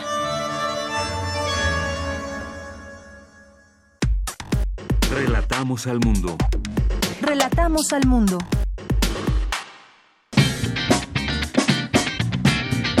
Mañana en la UNAM, ¿qué hacer y a dónde ir? El Centro de Ciencias de la Atmósfera te invita a la conferencia Panorama Actual del Servicio Meteorológico Nacional y posibles áreas de colaboración con la academia, que contará con la ponencia del doctor Jorge Zavala, coordinador general del Servicio Meteorológico Nacional. La cita es mañana 22 de noviembre en punto de las 12 del día en el auditorio Dr. Julián Adem Chaín del Centro de Ciencias de la Atmósfera el programa coral universitario te invita a disfrutar del concierto Cantamos Juntos, con la participación de coros de distintas facultades y escuelas de la UNAM, quienes interpretarán música coral de diversos estilos y épocas. Disfruta de este singular concierto que se presentará en las escalinatas de la Sala Nezahualcóyotl, en el corazón del Centro Cultural Universitario. La cita es el próximo sábado 23 de noviembre en punto de las 13.30 horas. La entrada es libre. No te puedes perder la función de largometraje El silencio de otros, de los directores Almudena Carracedo y Robert Bajard. Filmada a lo largo de seis años, esta cinta revela la lucha reprimida de las víctimas del régimen de Francisco Franco, que continúan buscando justicia hasta nuestros días. Disfruta de este revelador documental que se presentará mañana 22 de noviembre a las 15 horas en la sala Carlos Monsiváis del Centro Cultural Universitario. La entrada general es de 40 pesos. Para Prisma RU, Daniel Olivares. Continuamos, estamos ya en la segunda hora de Prisma RU, son las 2 de la tarde con 5 minutos y nosotros seguimos aquí muy contentos al frente de estos micrófonos. Gracias por estar presentes, ustedes que nos escuchan en internet en www.radio.unam.mx. También háganse presentes desde donde quiera que sea que nos estén sintonizando a esta hora, aunque tengan otros horarios del país donde nos escuchen. Háganse presentes para mandarles muchos saludos y también a quienes están en sintonía a través del 96.1 de FM, a través de esta frecuencia que es Radio UNAM. Bien, pues le mandamos muchísimos saludos a José Luis León, Alejandro Cardiel, a David García también, eh, que nos dice aquí hace unos minutos esperando la información de Dulce Conciencia. Eso fue ayer, David, David García, fue ayer los miércoles, es la sección de Dulce. El día de hoy toca otra sección. Muchísimas gracias por estar ahí presente y atento. Armando Cruz nos dice, buen día, Astrid Haddad tiene un buen disco con canciones dedicadas a la muerte. A ver qué tal su nuevo disco. Estoy en espera de la participación del maestro Narro. Hoy no habrá diversa versión. Muy grave el número de agresiones y asesinatos contra las mujeres. Saludos, saludos Armando Cruz y bueno, pues le vamos a hacer manita de puerco al maestro Narro para que nos, nos recomiende canciones, canciones no, películas, películas para el fin de semana. Bueno, también canciones, ¿por qué no? Alejandro Cardiel Sánchez también, muchísimas gracias. Eh, Camar, eh, María Eugenia Melo, Leo Frías, le mandamos muchos saludos, por supuesto. A Eli Tregua también. Eli Tregua, pues no, ya no tenemos libros y bueno, solamente ahí hubo pocos ganadores, pero le vamos a hacer, eh, le vamos a solicitar al, fotógrafo que nos envíe algunos otros para los radioescuchas que se quedaron con ganas de, de tener un libro del fotógrafo Juan Antonio López Holguín que presentamos el día de ayer y que tuvo pues mucho éxito este, este libro. Mucha gente quiere ver esas imágenes de nuestra universidad, de algunos sitios de, del país. Le vamos a pedir otros y prometemos aquí regalarlos, por supuesto. Muchas gracias. Gracias por estos comentarios que nos hacen hoy. A Alfonso de Alba Arcos también muchos saludos. A Manuel, a Jorge G. Pérez García, a Raquel Martínez, Antonio Valdés, muchísimas gracias. Saludos desde la oficina, atento al noticiero, nos dice Alejandro Cardiel. Gracias, Alex, te mandamos muchos saludos también a ti. Si alguien más en tu oficina nos está escuchando, pues también muchos saludos saludos. Román Hernández García nos dice, excelente tarde, espero que ahora me quede claro qué es la alerta de género y qué se gana con la declaratoria y qué debemos saber para que funcione. En un momento más hablaremos de esto, eh, Román Hernández García, para disipar esas dudas que seguramente todavía hay y qué significa justamente esa alerta. Francisco Javier Rodríguez nos dice, como siempre, excelente arranque, saludos cordiales a todos, siempre es un gusto escucharnos, escucharnos exactamente a ustedes y a nosotros. Gracias, Francisco. Eh, Fremel también por aquí, Enriquiño Chiva, ovación para el mejor programa de la radio en México. Uy, pues qué bueno, qué honor. Enriquiño Chiva, te mandamos muchísimos saludos siempre. Eh, Francisco Javier también que nos decía, uno de los mejores críticos de la intolerancia religiosa sin declararse ateo, de estilo sencillo y elegante, la precisión de la pluma eh, voltariana es uno de los principales pilares de la ilustración. Voltaire, uno de mis filósofos favoritos. Bien, pues muchísimas gracias y gracias a todos los que están ahí atentos y presentes en este espacio. Pues vamos a continuar en esta segunda hora. Le tenemos información. El rector Enrique Graue designó al ingeniero Leopoldo Silva Gutiérrez como presidente de la Junta Directiva del Club Universidad AC en sustitución de Rodrigo Ares de Parga. Leopoldo Silva asumirá el cargo de manera interina una vez que Pumas haya concluido su participación en el actual torneo y en tanto su nombramiento es presentado a la Asamblea General que el club llevará a cabo a principios del año próximo. Ahí estamos atentos con todo lo que suceda en el club.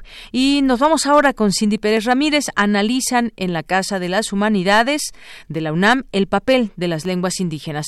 Adelante, Cindy. ¿Qué tal, Deyanira? Muy buenas tardes. En el marco del Año Internacional de las Lenguas Indígenas se llevó a cabo la conferencia Las Lenguas Nacionales, en donde Fernando Nava, académico del Instituto de Investigaciones Antropológicas de la UNAM, señaló que la vida lingüística mexicana ha tenido una constante dinámica y que el español ha desplazado a otras en ese contexto. En ese contexto, de facto, el español tiene una dinámica de, presencia, de participación, de representación, eh, tanto adentro como fuera del país, que no le hace falta, creemos algunos, eh, un reconocimiento oficial. Lo que hace falta es que por todos los medios eh, hace falta planear, trabajar la equidad lingüística. No tenemos una política lingüística de Estado. Referir distintos espacios en donde por derecho, espacios gubernamentales, espacios oficiales, las lenguas deberían tener una presencia eh, y no la tienen. En tanto, Juan Gregorio Regino, hablante de Mazateco y director general del Instituto Nacional de Lenguas Indígenas, recordó que el Estado mexicano tiene una política centrada en el monolingüismo y que el reto es transitar a una multilingüe. Que considere estas 69 lenguas, no solamente las lenguas indígenas, ni solamente el español, Las lenguas indígenas aquí tienen una característica que de alguna forma dificulta, las ponen en una situación difícil y como decía, es resultado de este proceso colonial. Son lenguas sin gabinete, son lenguas que no tienen una instancia que las regule, que las norme, que, la, que intrínsecamente haya estos procesos de apropiación, de normalización. Por eso, cuando digo que son lenguas sin Estado, es que no tienen esa estructura que el Estado mexicano tiene para el español, por ejemplo. Incluso un marco jurídico que las, no las está poniendo en igualdad. Villarira, México es uno de los 10 países del mundo con mayor diversidad lingüística. Tenemos 364 variantes lingüísticas de 68 agrupaciones lingüísticas pertenecientes a 11 familias. Hasta aquí la información. Muy buenas tardes. Gracias, Cindy. Muy buenas tardes. Y bueno, por si acaso nos está escuchando el fotógrafo Juan Antonio López Holguín porque nos dijo que escuchaba el programa. Le mandamos muchos saludos. Saludos. Bueno, pues aquí lo encontró Diego Guerrero y que dice gran fotógrafo de nuestra universidad, a quien tuve el gusto de conocer por mi amigo Cristian Cristian Bernal, eh, quien por cierto su padre fue un hombre que con su cámara cubrió imágenes en la UNAM. Bueno, pues ahí está este saludo que manda Diego Guerrero a través de este programa a Juan Antonio López Holguín. Y nos vamos ahora con nuestra compañera compañera Cristina Godínez. El Estadio Olímpico Universitario cumplió 67 años. No podemos, no podemos dejar pasar esta efeméride. Adelante, Cristina. Hola, ¿qué tal, Deyanira? Un saludo para ti, para el auditorio de Prisma RU. El 7 de agosto de 1950 se colocó la primera piedra del que después sería el Estadio Olímpico Universitario. La obra civil se construyó en ocho meses, pero fue hasta el 20 de noviembre de 1952 que abrió sus puertas por primera vez con la ceremonia de dedicación de la ciudad universitaria encabezada por el ex rector Luis Garrido y el entonces presidente Miguel Alemán. Este recinto es parte fundamental del campus central declarado Patrimonio Cultural de la Humanidad por la UNESCO el 29 de junio de 2007. El proyecto arquitectónico y la dirección estuvieron a cargo de Augusto Pérez Palacios, Raúl Salinas Moro y Jorge Bravo Jiménez, con la colaboración del entrenador de fútbol americano Roberto Tapatio Méndez y el profesor Jorge Molina Celis, decano del atletismo universitario. Deyanira, para las personas que quieran conocer más sobre este recinto, está el libro El Estadio Olímpico Ciudad Universitaria, donde se relata la historia de la edificación, los pormenores, el proyecto y los criterios estructurales. El texto fue ilustrado con planos, croquis y fotografías de Saúl Molina y de la compañía de Aerofoto Mexicana. Este es mi reporte. Muy buenas tardes. Gracias, Cristina. Muy buenas tardes. Vamos ahora a las breves internacionales con Ruth Salazar. Internacional RU. El embajador estadounidense ante la Unión Europea, Gordon Sondland, aseguró en su comparecencia ante la Comisión de Inteligencia de la Cámara de Representantes de su país que el presidente Donald Trump presionó a su homólogo ucraniano, Volodymyr Zelensky, para que abriera investigaciones sobre Joe Biden. ¿Hubo un quid pro quo? Como ya he testificado anteriormente, con respecto a la llamada a la Casa Blanca y a la reunión de la Casa Blanca, la respuesta es sí. Todo el mundo estaba al tanto, no era un secreto. Todos fueron informados por correo electrónico el 19 de julio, días antes de la llamada presidencial. Tras las abrumadoras acusaciones en su contra, la respuesta de Donald Trump fue explosiva, negando el quid pro quo. Le digo al embajador, no quiero nada, no quiero nada a cambio, no quiero quid pro quo. Dile al presidente Zelensky que haga lo correcto. Esa es mi respuesta. No quiero nada, no quiero quid pro quo. El presidente ruso Vladimir Putin declaró que su país no realizará explotación de gas por medio de la técnica fracking. La tecnología actual de extracción de petróleo y gas de esquisto butuminoso a través del fracking es sin ninguna exageración bárbara. Las técnicas de extracción destruyen el medio ambiente. En algunos lugares donde se extrae petróleo de esquisto butuminoso, la gente no tiene agua saliendo de sus grifos, sino granizado negro. A pesar de todas las posibles ventajas económicas, no necesitamos tal extracción. No lo haremos nunca. Nuestra civilización se está desarrollando bastante rápido y nadie quiere que la humanidad termine en cuevas como resultado de este desarrollo. El estallido social latinoamericano llegó a Colombia. Este jueves se lleva a cabo un paro cívico nacional. Los colombianos salieron a las calles a protestar contra el actual gobierno. Repudian su inacción ante los asesinatos de líderes sociales e indígenas, así como contra las medidas económicas del mandatario Iván Duque, quien los invitó a dialogar pacíficamente. Colombianos, yo creo como ustedes que podemos ser más como país porque más Colombia es menos injusticia.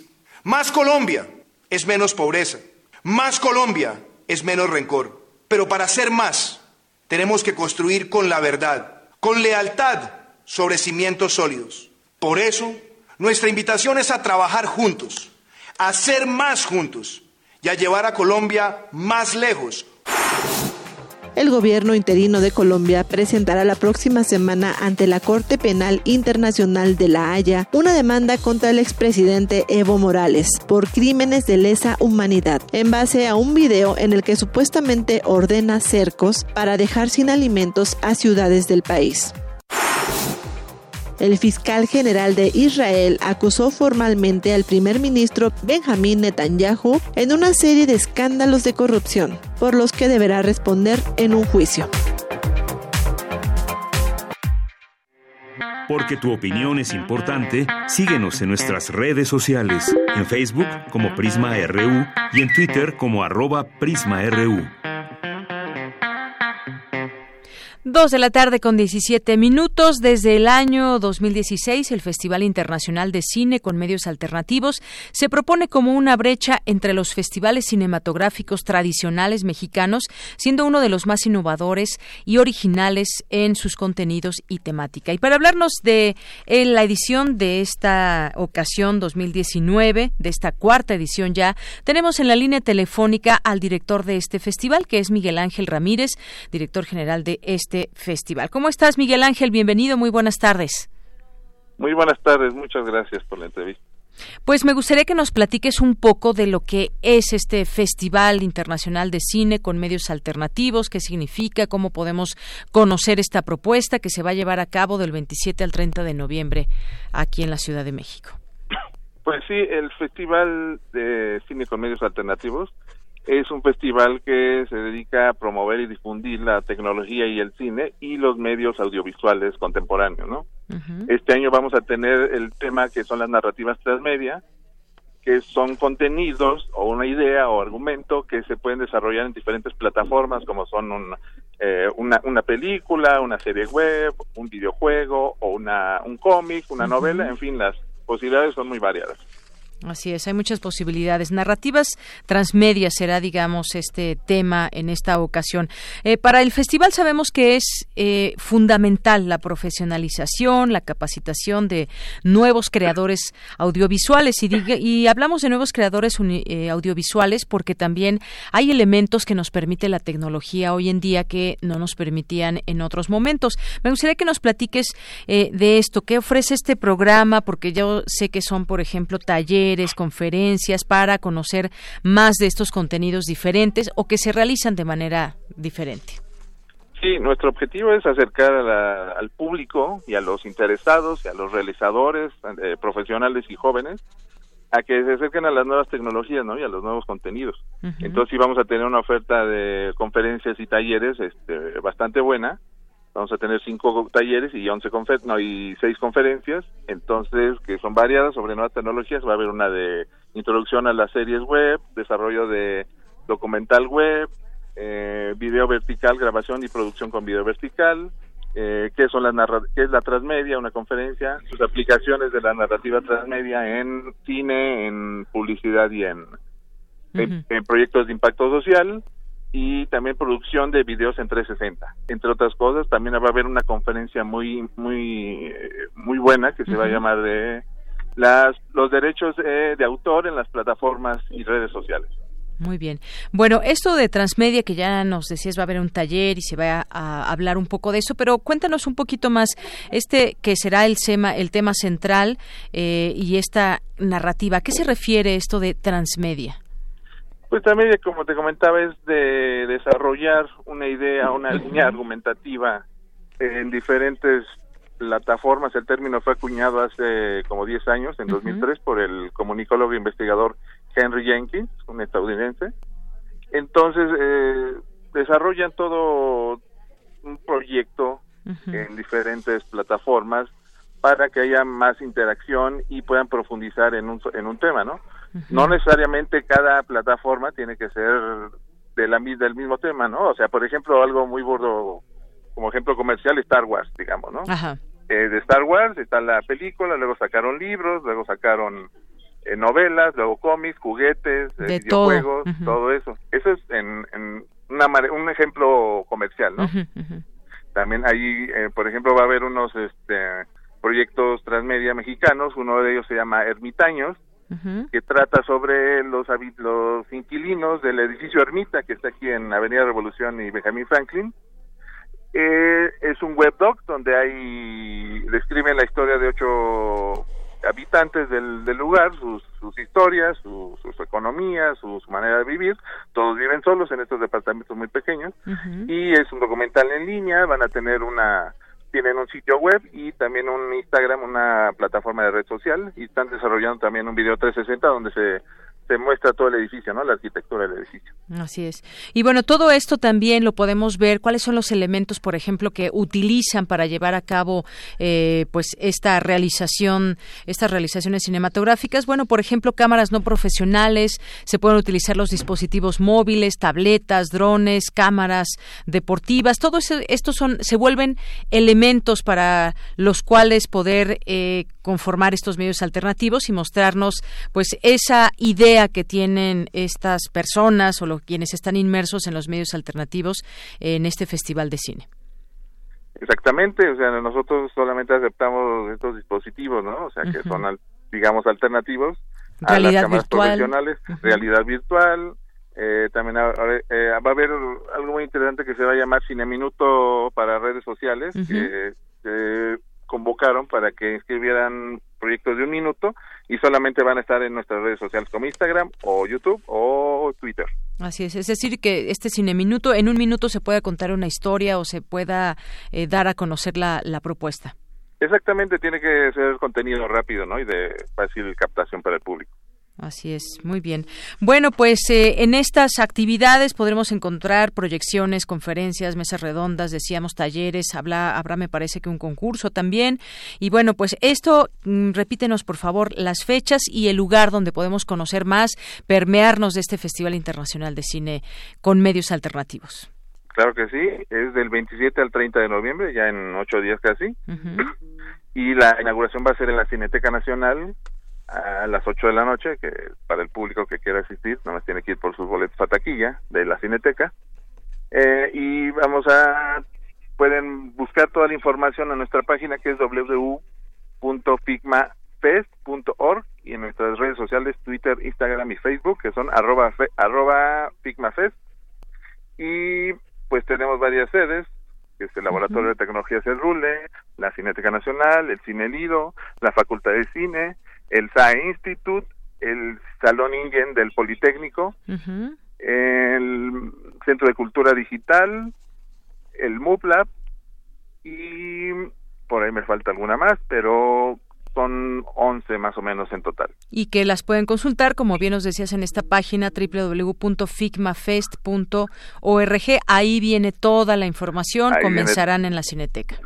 Exactamente ahí viene toda la información, pero las, los talleres y proyecciones empiezan desde temprano el miércoles, ¿eh? no nos paramos por por la inauguración, empiezan ahí desde, en la Facultad de Cine Proyecciones y también en el Institute empieza el taller de, de desarrollo de series web. Muy bien. Al mediodía a las dos. Pues ahí está esta eh, propuesta que se hace desde este Festival Internacional de Cine con Medios Alternativos 2019. Ya su cuarta edición, Miguel Ángel, pues que les vaya muy bien, que sigan creciendo. ¿Algo más que quieras agregar? Pues que los esperamos, todas las actividades son gratuitas. O sea, no se cobran ni las funciones, ni la ni las ni los este talleres, ni los ni las conferencias, solamente se tienen que registrar y serán con cupo limitado, pero es el acceso libre. Y va a salir nuestra aplicación ya entre hoy y mañana, que es Figma, Figma Fest. Figma Fest, una aplicación Figma Fest. Para Android y para iOS. Muy bien. Bueno, pues ahí está toda la información para este festival, que no se lo pierdan. Desde aquí hacemos esta invitación, conozcan todos estos medios alternativos con los cuales también se comunica, se hace cine. Muchísimas gracias, Miguel Ángel. A ustedes muchísimas gracias. Muy buenas tardes. Claro que sí. Hasta luego. Hasta luego. Miguel Ángel Ramírez es director general de este Festival Internacional de Cine con Medios Alternativos 2019. Queremos escuchar tu voz. Nuestro teléfono en cabina es 55 36 43 39. Porque tu opinión es importante, síguenos en nuestras redes sociales, en Facebook como Prisma RU y en Twitter como arroba PrismaRU. Prisma RU. Relatamos al mundo. Continuamos dos de la tarde con 27 minutos. Algunas personas ya nos preguntaban aquí en redes sociales que quieren conocer más de lo que significa esta alerta de género en la Ciudad de México. Al principio estábamos eh, comentando sobre este tema que la jefa de gobierno de la Ciudad de México, Claudia Sheinbaum, decretó hoy la alerta por violencia en contra de las mujeres y con esta declaratoria dijo se hará más visible el problema de violencia hacia las mujeres. Vamos a hablar del tema. Ya está en la línea telefónica. Le agradezco con mucho nos tome esta llamada. Teresa Ulloa Ciaurris, que es directora de la Coalición Regional contra el Tráfico de Mujeres y Niñas en América Latina y el Caribe. ¿Qué tal, directora? Bienvenida, muy buenas tardes. ¿Cómo está, doña Muy buenas tardes y muy Buenas tardes al auditorio. Pues quisiéramos preguntarle, en principio, eh, pues qué le parece esta alerta de género que se lanzó. Quizás hubo un poco de reticencia en su momento, hubo también mucha presión y finalmente tenemos esta alerta de género en la Ciudad de, de México que, pues evidentemente queremos que funcione. Sí, efectivamente, porque todas las otras medidas que se habían estado anunciando hasta el momento no han dado resultado. y, además con un Congreso que es hiperactivo y parece que estos son los peores enemigos de las mujeres, buscando a ver qué novedades legislan en lugar de que se pongan a, a armonizar todas las leyes que ya existían en la Ciudad de México con la nueva constitución. Entonces, ojalá funcione. Necesitamos que funcione y si no funciona, pues así lo haremos saber y nos manifestaremos las veces que sean necesarias para levantar la voz, porque en esta ciudad siguen desapareciendo muchas mujeres y niñas, sigue habiendo feminicidios y sigue habiendo violencia sexual hostigamiento en el, transporte público y, y muchas otras manifestaciones de violencia contra las mujeres. Así es. Ahora bien, por otra parte, eh, directora Teresa Ulloa, eh, también la jefa de gobierno, Claudia Sheinbaum, dijo que la próxima semana va a enviar una propuesta de ley al Congreso Capitalino y así crear un registro público de agresores sexuales con sentencia firme para que todos sepamos quiénes son los violadores. Esto, eh, ¿cómo, ¿cómo funcionaría? Más o menos, ¿cómo podemos ir entendiendo esta propuesta, este registro que sin duda sería, sería muy importante hacer todo una lista, un registro? Pues sí, sería interesante contar con ese registro como lo tienen en Estados Unidos. Eh, pero eh, eso no cambia actitudes ni modifica patrones estereotipados de conducta. Y el que está registrado es porque ya delinquió. y yo preferiría y estaría más a favor de que tratáramos de prevenir educando en igualdad de manera diferente a los chicos y las chicas eh, que sería como una inversión a, a un poco más largo plazo sin que haya habido agresión Y es que pues las cifras desafortunadamente no bajan en todo ese tema de feminicidios. Han habido pues esfuerzos que a final de cuentas no han eh, logrado permear o no nos hemos podido eh, dar cuenta con la realidad, simplemente es la que nos pega. Y este asunto yo le preguntaba del registro público, usted bien apuntaba como se hace por ejemplo en Estados Unidos, pero es para gente que ya delinquió. Ahora, la prevención seguirá y tendrá que seguir siendo muy importante en todo esto, la, la prevención, todos estos programas y que se actúe de manera quizás inmediata, expedita en todos estos casos, porque es un peregrinar, como sabemos el día de hoy, una mujer que es agredida puede pues pasar muchas, eh, pues el asunto ahí del protocolo, muchas horas y pues a final de cuentas quedan impunes la mayoría de estos casos. Sí, o las víctimas de trata que no hay ninguna medida de protección que se les pueda ofrecer después de que se atrevieron a denunciar. Y con hay mucha incidencia en este momento de chicas escort en esta ciudad inclusive extranjeras que las están administrando los cárteles que tenemos ya sentados y que han crecido en esta ciudad y entonces ahí también tenemos feminicidio, tenemos trata, tenemos explotación sexual. Y por el otro lado, les llevan a notarios obligadas y amenazadas a que digan que están ahí porque quieren, este, con un juego muy perverso del tema de consentimiento. ¿No? E, este tipo de cosas son las que tendríamos que tener mayor sensibilidad porque hay muchas que por necesidad llegan ahí. Y cuando es por necesidad ahí hay un consentimiento viciado y no se acaba de entender. Y otra instancia que requiere hacer un compromiso con la justicia para las mujeres es el Tribunal Superior de Justicia de la Ciudad de México porque ahí pareciera que tenemos a los tres enemigos de las mujeres, aún esas mujeres. Así es, aún jueces mujeres, esto es algo también terrible. Y dentro de todo esto también se habló, lo habló la propia jefa de gobierno, es eh, también exhortó al Congreso de la Ciudad de México a aprobar la ley Olimpia. Esta ley que pues sanciona el acoso y la violencia digital. También hubo un caso particular, por eso lleva este nombre. Y se está pidiendo también que debe ser aplicada en todo, en todo el país. Eh, pues se hay distintas cuestiones que se incluyen ahí y avalar la ley que, que se envió también eh, para crear un banco de ADN con uso forense, es decir, van varias propuestas en un mismo paquete.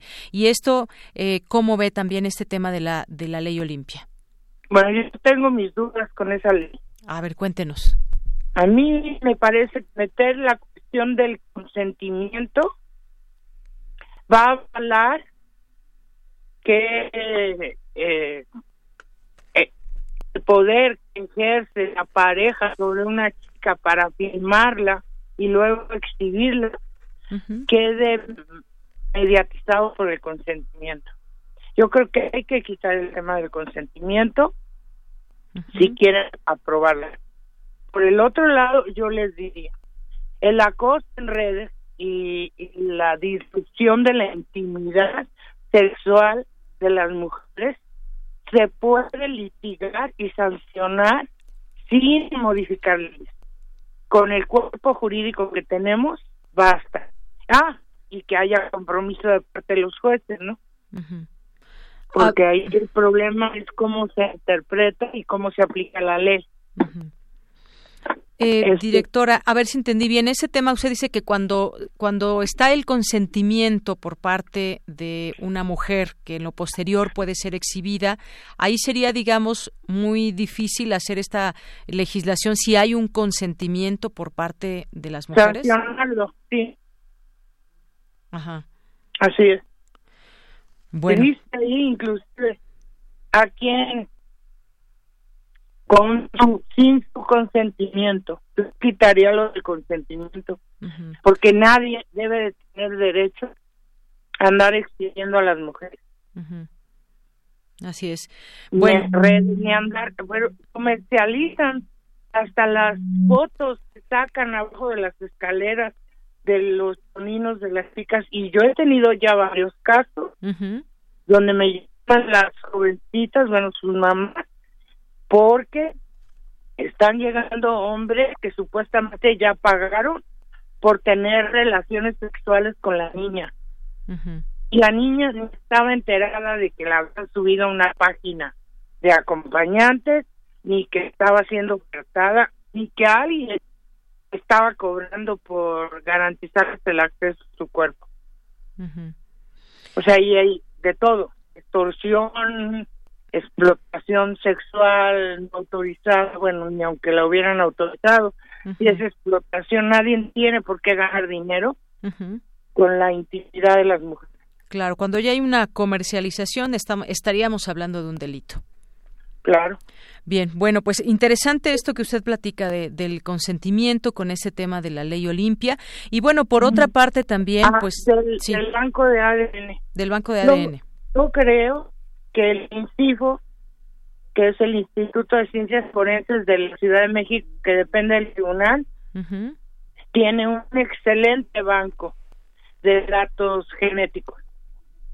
Inclusive, antes de mandar a los cuerpos no identificados a las fosas comunes, ahora están haciendo un mecanismo previo con el INE con huellas digitales. Y el, caso es que se han estado encontrando hijos de madres que los estaban buscando con ese procedimiento. Y que, bueno, de una u otra manera, antes de que se les componga el cuerpo y se puedan tomar huellas digitales. Otra cosa distinta sí. ya es cuando son restos socios, ¿no? O ya el cuerpo tiene tal grado de descomposición que no se pueden tomar las huellas.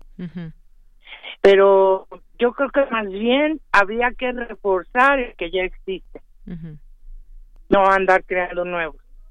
Lo que sí tendría que haber y eso inclusive está en la sentencia de campo algodonero de la Corte Interamericana, es una sola página de todo el gobierno de la ciudad, donde subieran, y, inclusive ya tenemos comisión de búsqueda, todas las mujeres y las niñas desaparecidas de esta ciudad, o las que transitan por esta ciudad y desaparecen. Sí. ¿No? Eso no hemos logrado que sea una página única y pues ya la sentencia de campo algodonero ya tiene sus años, ¿no? Bueno, pues esta es otra de las medidas. Le agradezco su, su, comentario, su opinión, su análisis sobre estas propuestas. Otra más es el anuncio que hizo la jefa de gobierno Claudia Sheinbaum y es que a partir de 2020 se destinará, se destinará mayor presupuesto para los centros de atención integral a las mujeres.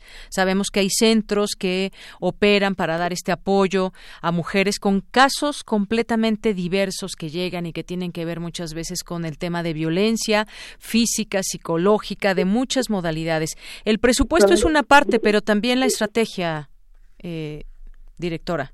Así es. Y reconocer, porque aquí en esta ciudad hay organizaciones civiles que tienen una expertise acumulada de muchísimos años atendiendo este tipo de casos, ¿no? Y bueno, fuimos rasuradas del presupuesto federal igual que todas las demás. Nada más tuvimos un apoyo de la Secretaría de las Mujeres, del programa de inversión para la igualdad, y creo que fue muy escaso el apoyo para poder operar como debe de ser. Y la otra cosa que yo creo que se tiene que tomar en consideración es que los casos no se interrumpen porque se acabó el año fiscal del gobierno de la ciudad.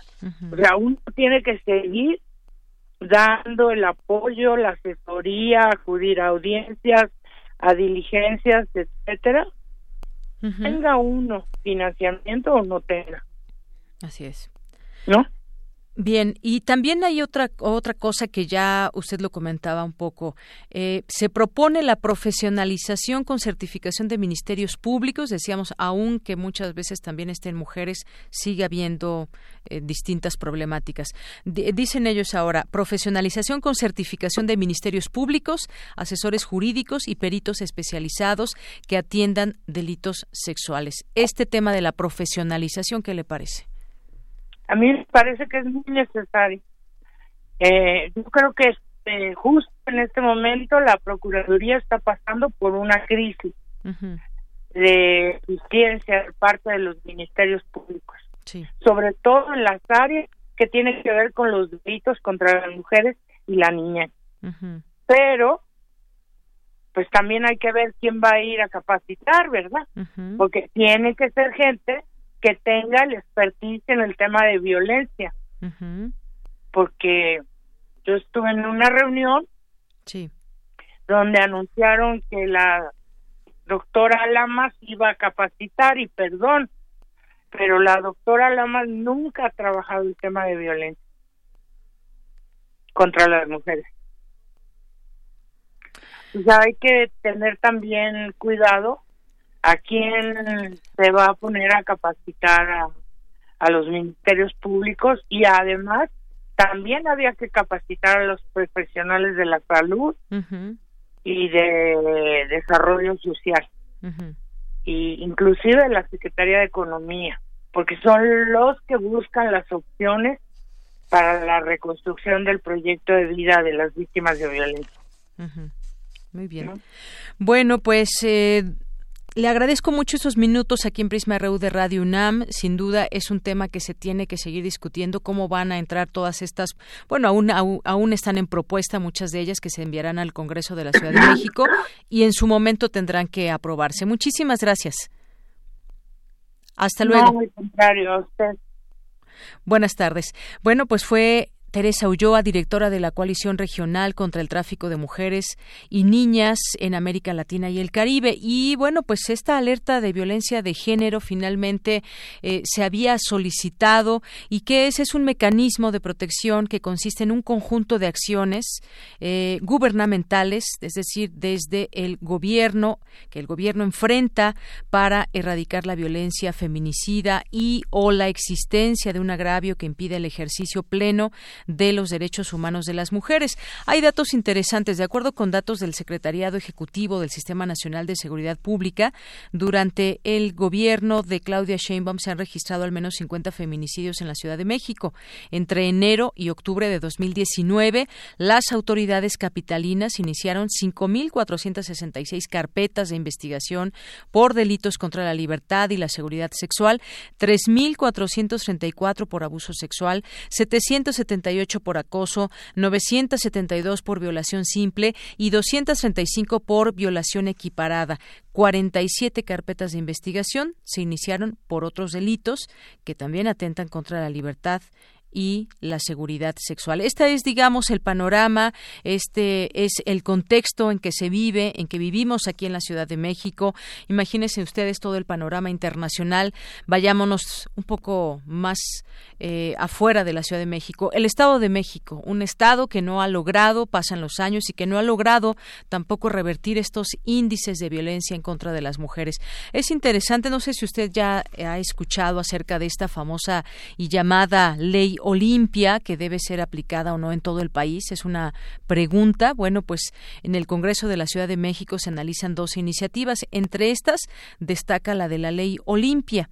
Eh, pretende elaborar un protocolo el gobierno de la Ciudad de México de actuación frente al ciberacoso y violencia digital en redes sociales, pues este año se han denunciado 57 casos, dos de ellos contra hombres y bueno, pues habrá que seguir discutiendo esta ley Olimpia. Ponía el dedo en el renglón eh, en hace unos momentos. Eh, Teresa Ulloa decía, si hay consentimiento, bueno, se tendría que ver de una manera más clara cómo tipificar esto como un delito en dado caso que se exhiba a una mujer a través de las redes sociales. Continuamos. Porque tu opinión es importante, síguenos en nuestras redes sociales, en Facebook como Prisma RU y en Twitter como arroba PrismaRU. Queremos escuchar tu voz. Nuestro teléfono en cabina es 55 36 43 39.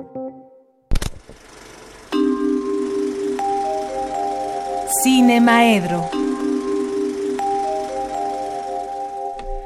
Son las 2 de la tarde con 45 minutos. Ya está aquí con nosotros, como todos los jueves, la sección de Cinemaedro y el maestro Carlos Narro. ¿Qué tal, maestro? ¿Cómo estás? Buenas tardes. ¿Cómo te va? ¿Qué tal? Bien. Oye, ya Armando Cruz, que siempre te sigue, dice que ya tiene su pluma para anotar todas. Todas las recomendaciones. las recomendaciones, así es. Pero hoy no vamos a tener muchas recomendaciones. Bueno, sí. Sí, siempre. Yo llevo mi lista muy atrasada de recomendaciones. Siempre hay que dejar algo para que este, intentemos verlo.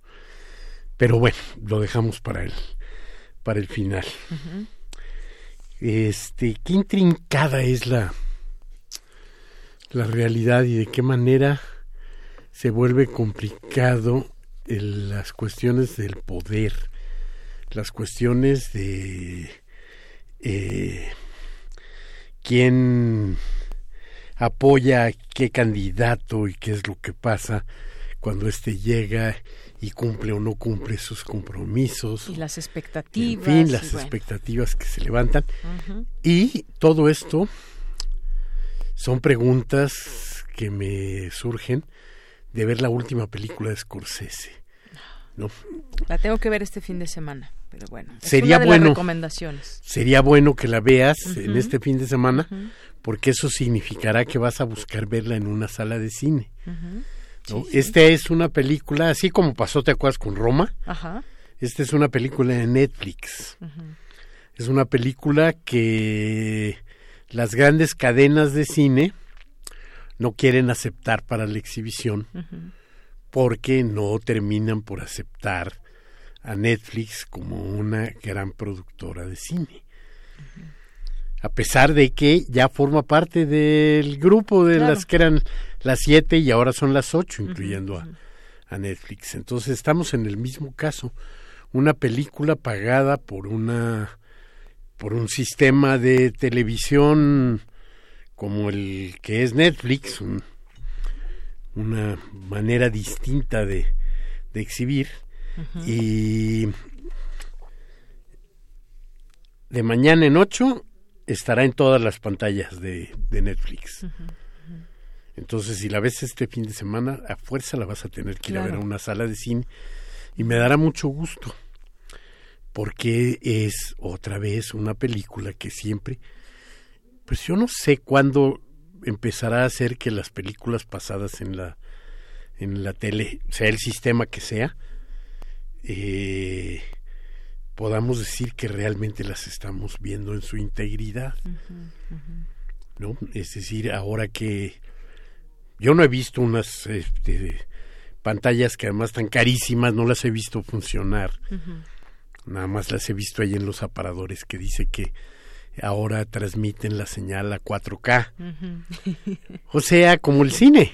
Sí, prácticamente. Y bueno, son pantallotas que de todas maneras, aunque sean 60 pulgadas, pues no llegan a los 6 metros de una sala de cine pequeña, ¿no? Bueno, pero te sientas más cerca. Yo no sé, no sé cuándo podremos ver este, de la misma manera. A lo mejor sí te sientas más cerca. y tienes una gran pantalla, pero... Pero tiene que ver con toda otra serie de cosas con la percepción, ¿no? Es decir... El sonido, por supuesto, también. Por supuesto, el sonido, por supuesto, la oscuridad, ¿no? O sea, yo no he visto a nadie que en su casa ponga la televisión que esté completamente oscuras. Y no he visto a nadie que este se aguante las ganas de o ir al baño o de estar hablando o ir comentando. Por, comer algo o ir a que sí lo hacen es decir, muchas veces todavía ese eh, lugar sagrado para ver el cine, que son las salas de cine, no ha logrado ser sustituido. Claro, ese ambiente de cine los, no ha Por los mecanismos de, Estoy de, acuerdo. de, este, de, proyección o de transmisión por la televisión y demás.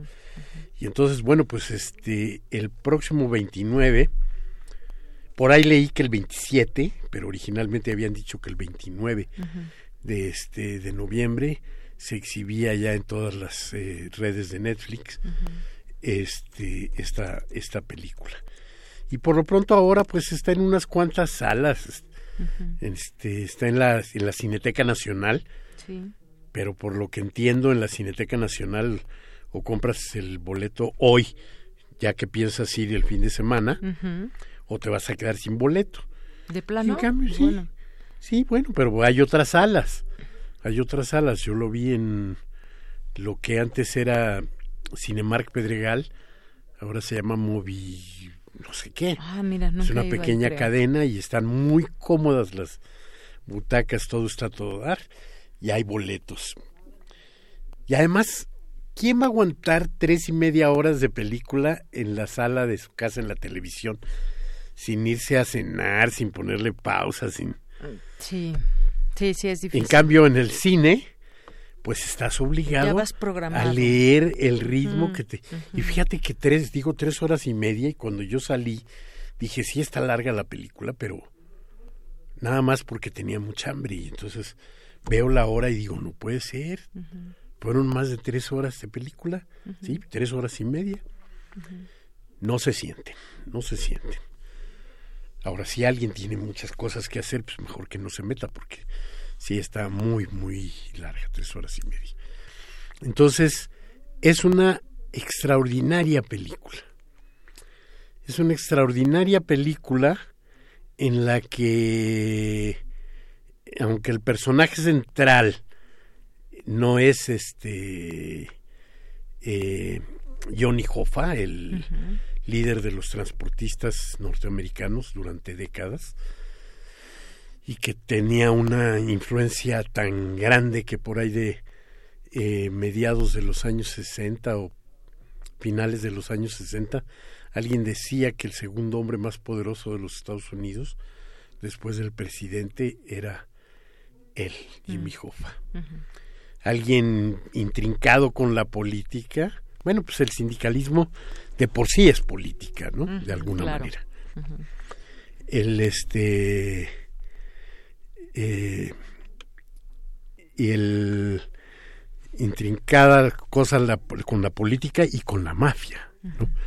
El gran tema de la, de la carrera de Martín Scorsese pues está ahí, la mafia, la mafia italiana y lo que viene detrás, este, y la manera en la que un irlandés irrumpe ahí dentro de la mafia italiana también. No les quiero contar mucho de la película, ¿no? Porque ya sé que ya sé que se enojan, pero bueno, la película es enorme, enorme y tiene cosas que son verdaderamente sorprendentes, ¿no? O sea, cuando empiezo a ver la película y me encuentro a este Robert De Niro, Joe Pesci y este el a ver quién el ay Dios mío ¿cómo déjame te ayudo pero a ver porque yo no no me acuerdo no la he visto no me viene a la mente la imagen ahorita pero... bueno pero el gran actor italiano también que está también en el Padrino y que está en todas este Robert De Niro. A ver déjame ver. Bueno el caso es que ver a estos tres grandísimos actores y verlos eh, hace 20 años al Pacino, ¿cómo, puedes olvidar al Pacino? ¿Eh? ¿Ves? Te digo, ¿cómo se te va a olvidar? De tan ¿Eh? fácil, mira. De tan fácil se te olvida. bueno, ver a Pacino, a Robert De Niro, este, verlos hace, no sé, 20 años, 30, qué sé yo, ¿no? Claro. Es verdaderamente sorprendente. Esa, yo pues, pensaba, dije, inmediatamente dije que casi no leo sobre las películas antes de verlas. ¿no? me gusta llegar con una con una idea predeterminada, una idea predeterminada que, ya tiene que ver, con lo que te dijo alguno de los otros. Entonces voy, la veo y de pronto me pregunto, bueno, ¿y cómo le hizo? Este, ¿Qué es lo que pasó aquí? Pensé que pudiera ser en los prodigios del maquillaje ¿no? Y bueno, sí, sí es, sí es, pero es el maquillaje digital. O sea, es una película en la que este, vemos a estos grandes actores, eh, lo filmaron representándose tal como, como son ahora, pero bueno, pues ya después los ayudaron y les hicieron la este el botox y los estiraron y todo lo que tengas que ver de manera este digital. Y el resultado es verdaderamente sorprendente verdaderamente sorprendente y me parece además uno de los grandes aciertos de Martín Scorsese que fue no, no ponerse a buscar este a ver a quiénes eh, este qué actores podrían parecerse y representar a estos personajes 30 años antes. Entonces me parece maravillosa la manera en la que lo resolvieron técnicamente y me parece perfecto esa decisión de dirección de Scorsese de no ponerse a, buscar otros actores, sino dejar a estos grandísimos actores, porque además eso lo convierte en una en una narración este limpísima. Y bueno, salgo de la sala de cine muy contento, pero conforme pasa el, los días, ya lo hablábamos de otras películas, la sigo pensando, la sigo disfrutando, la sigo encontrando este muchas cosas. Es una gran, gran película. Y bueno, se suma a la larga lista de obras maestras de Scorsese.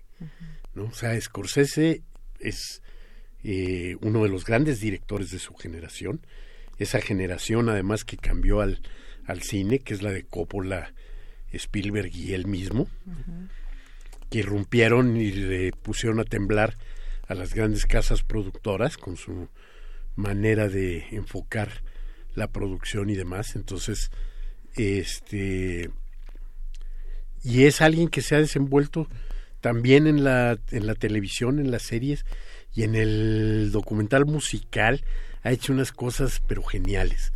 Sí creo. Recuerdo una, una caricatura que era producida por este por el propio Spielberg que eran los Animaniacs en donde en Central Park los palomos que se parecían mucho a, a este Marlon Brando y, y a De Niro y, y a Joe Pesci, justamente, volaban y se, se quedaban ya su lugar de descanso, era la estatua de Martínez Scorsese en el centro, en Central Park, exactamente. Y entonces digo, bien que se merece una, una estatua este señor, sin duda alguna.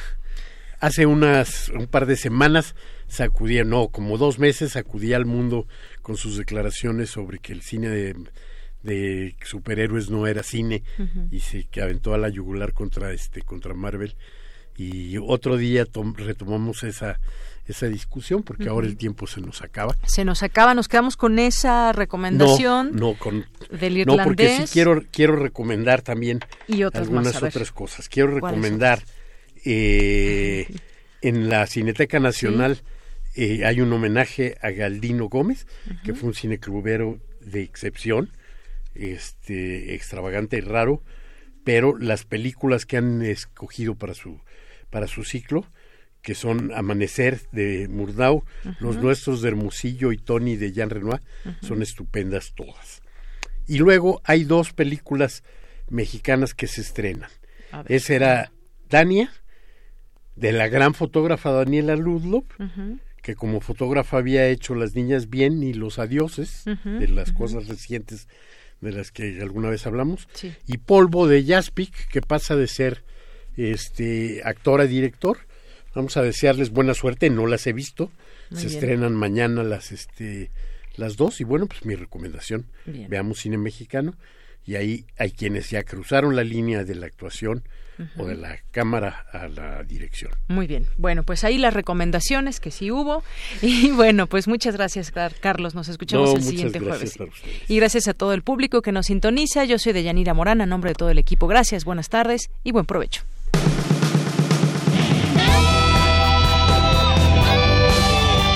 Prisma RU. Relatamos al mundo.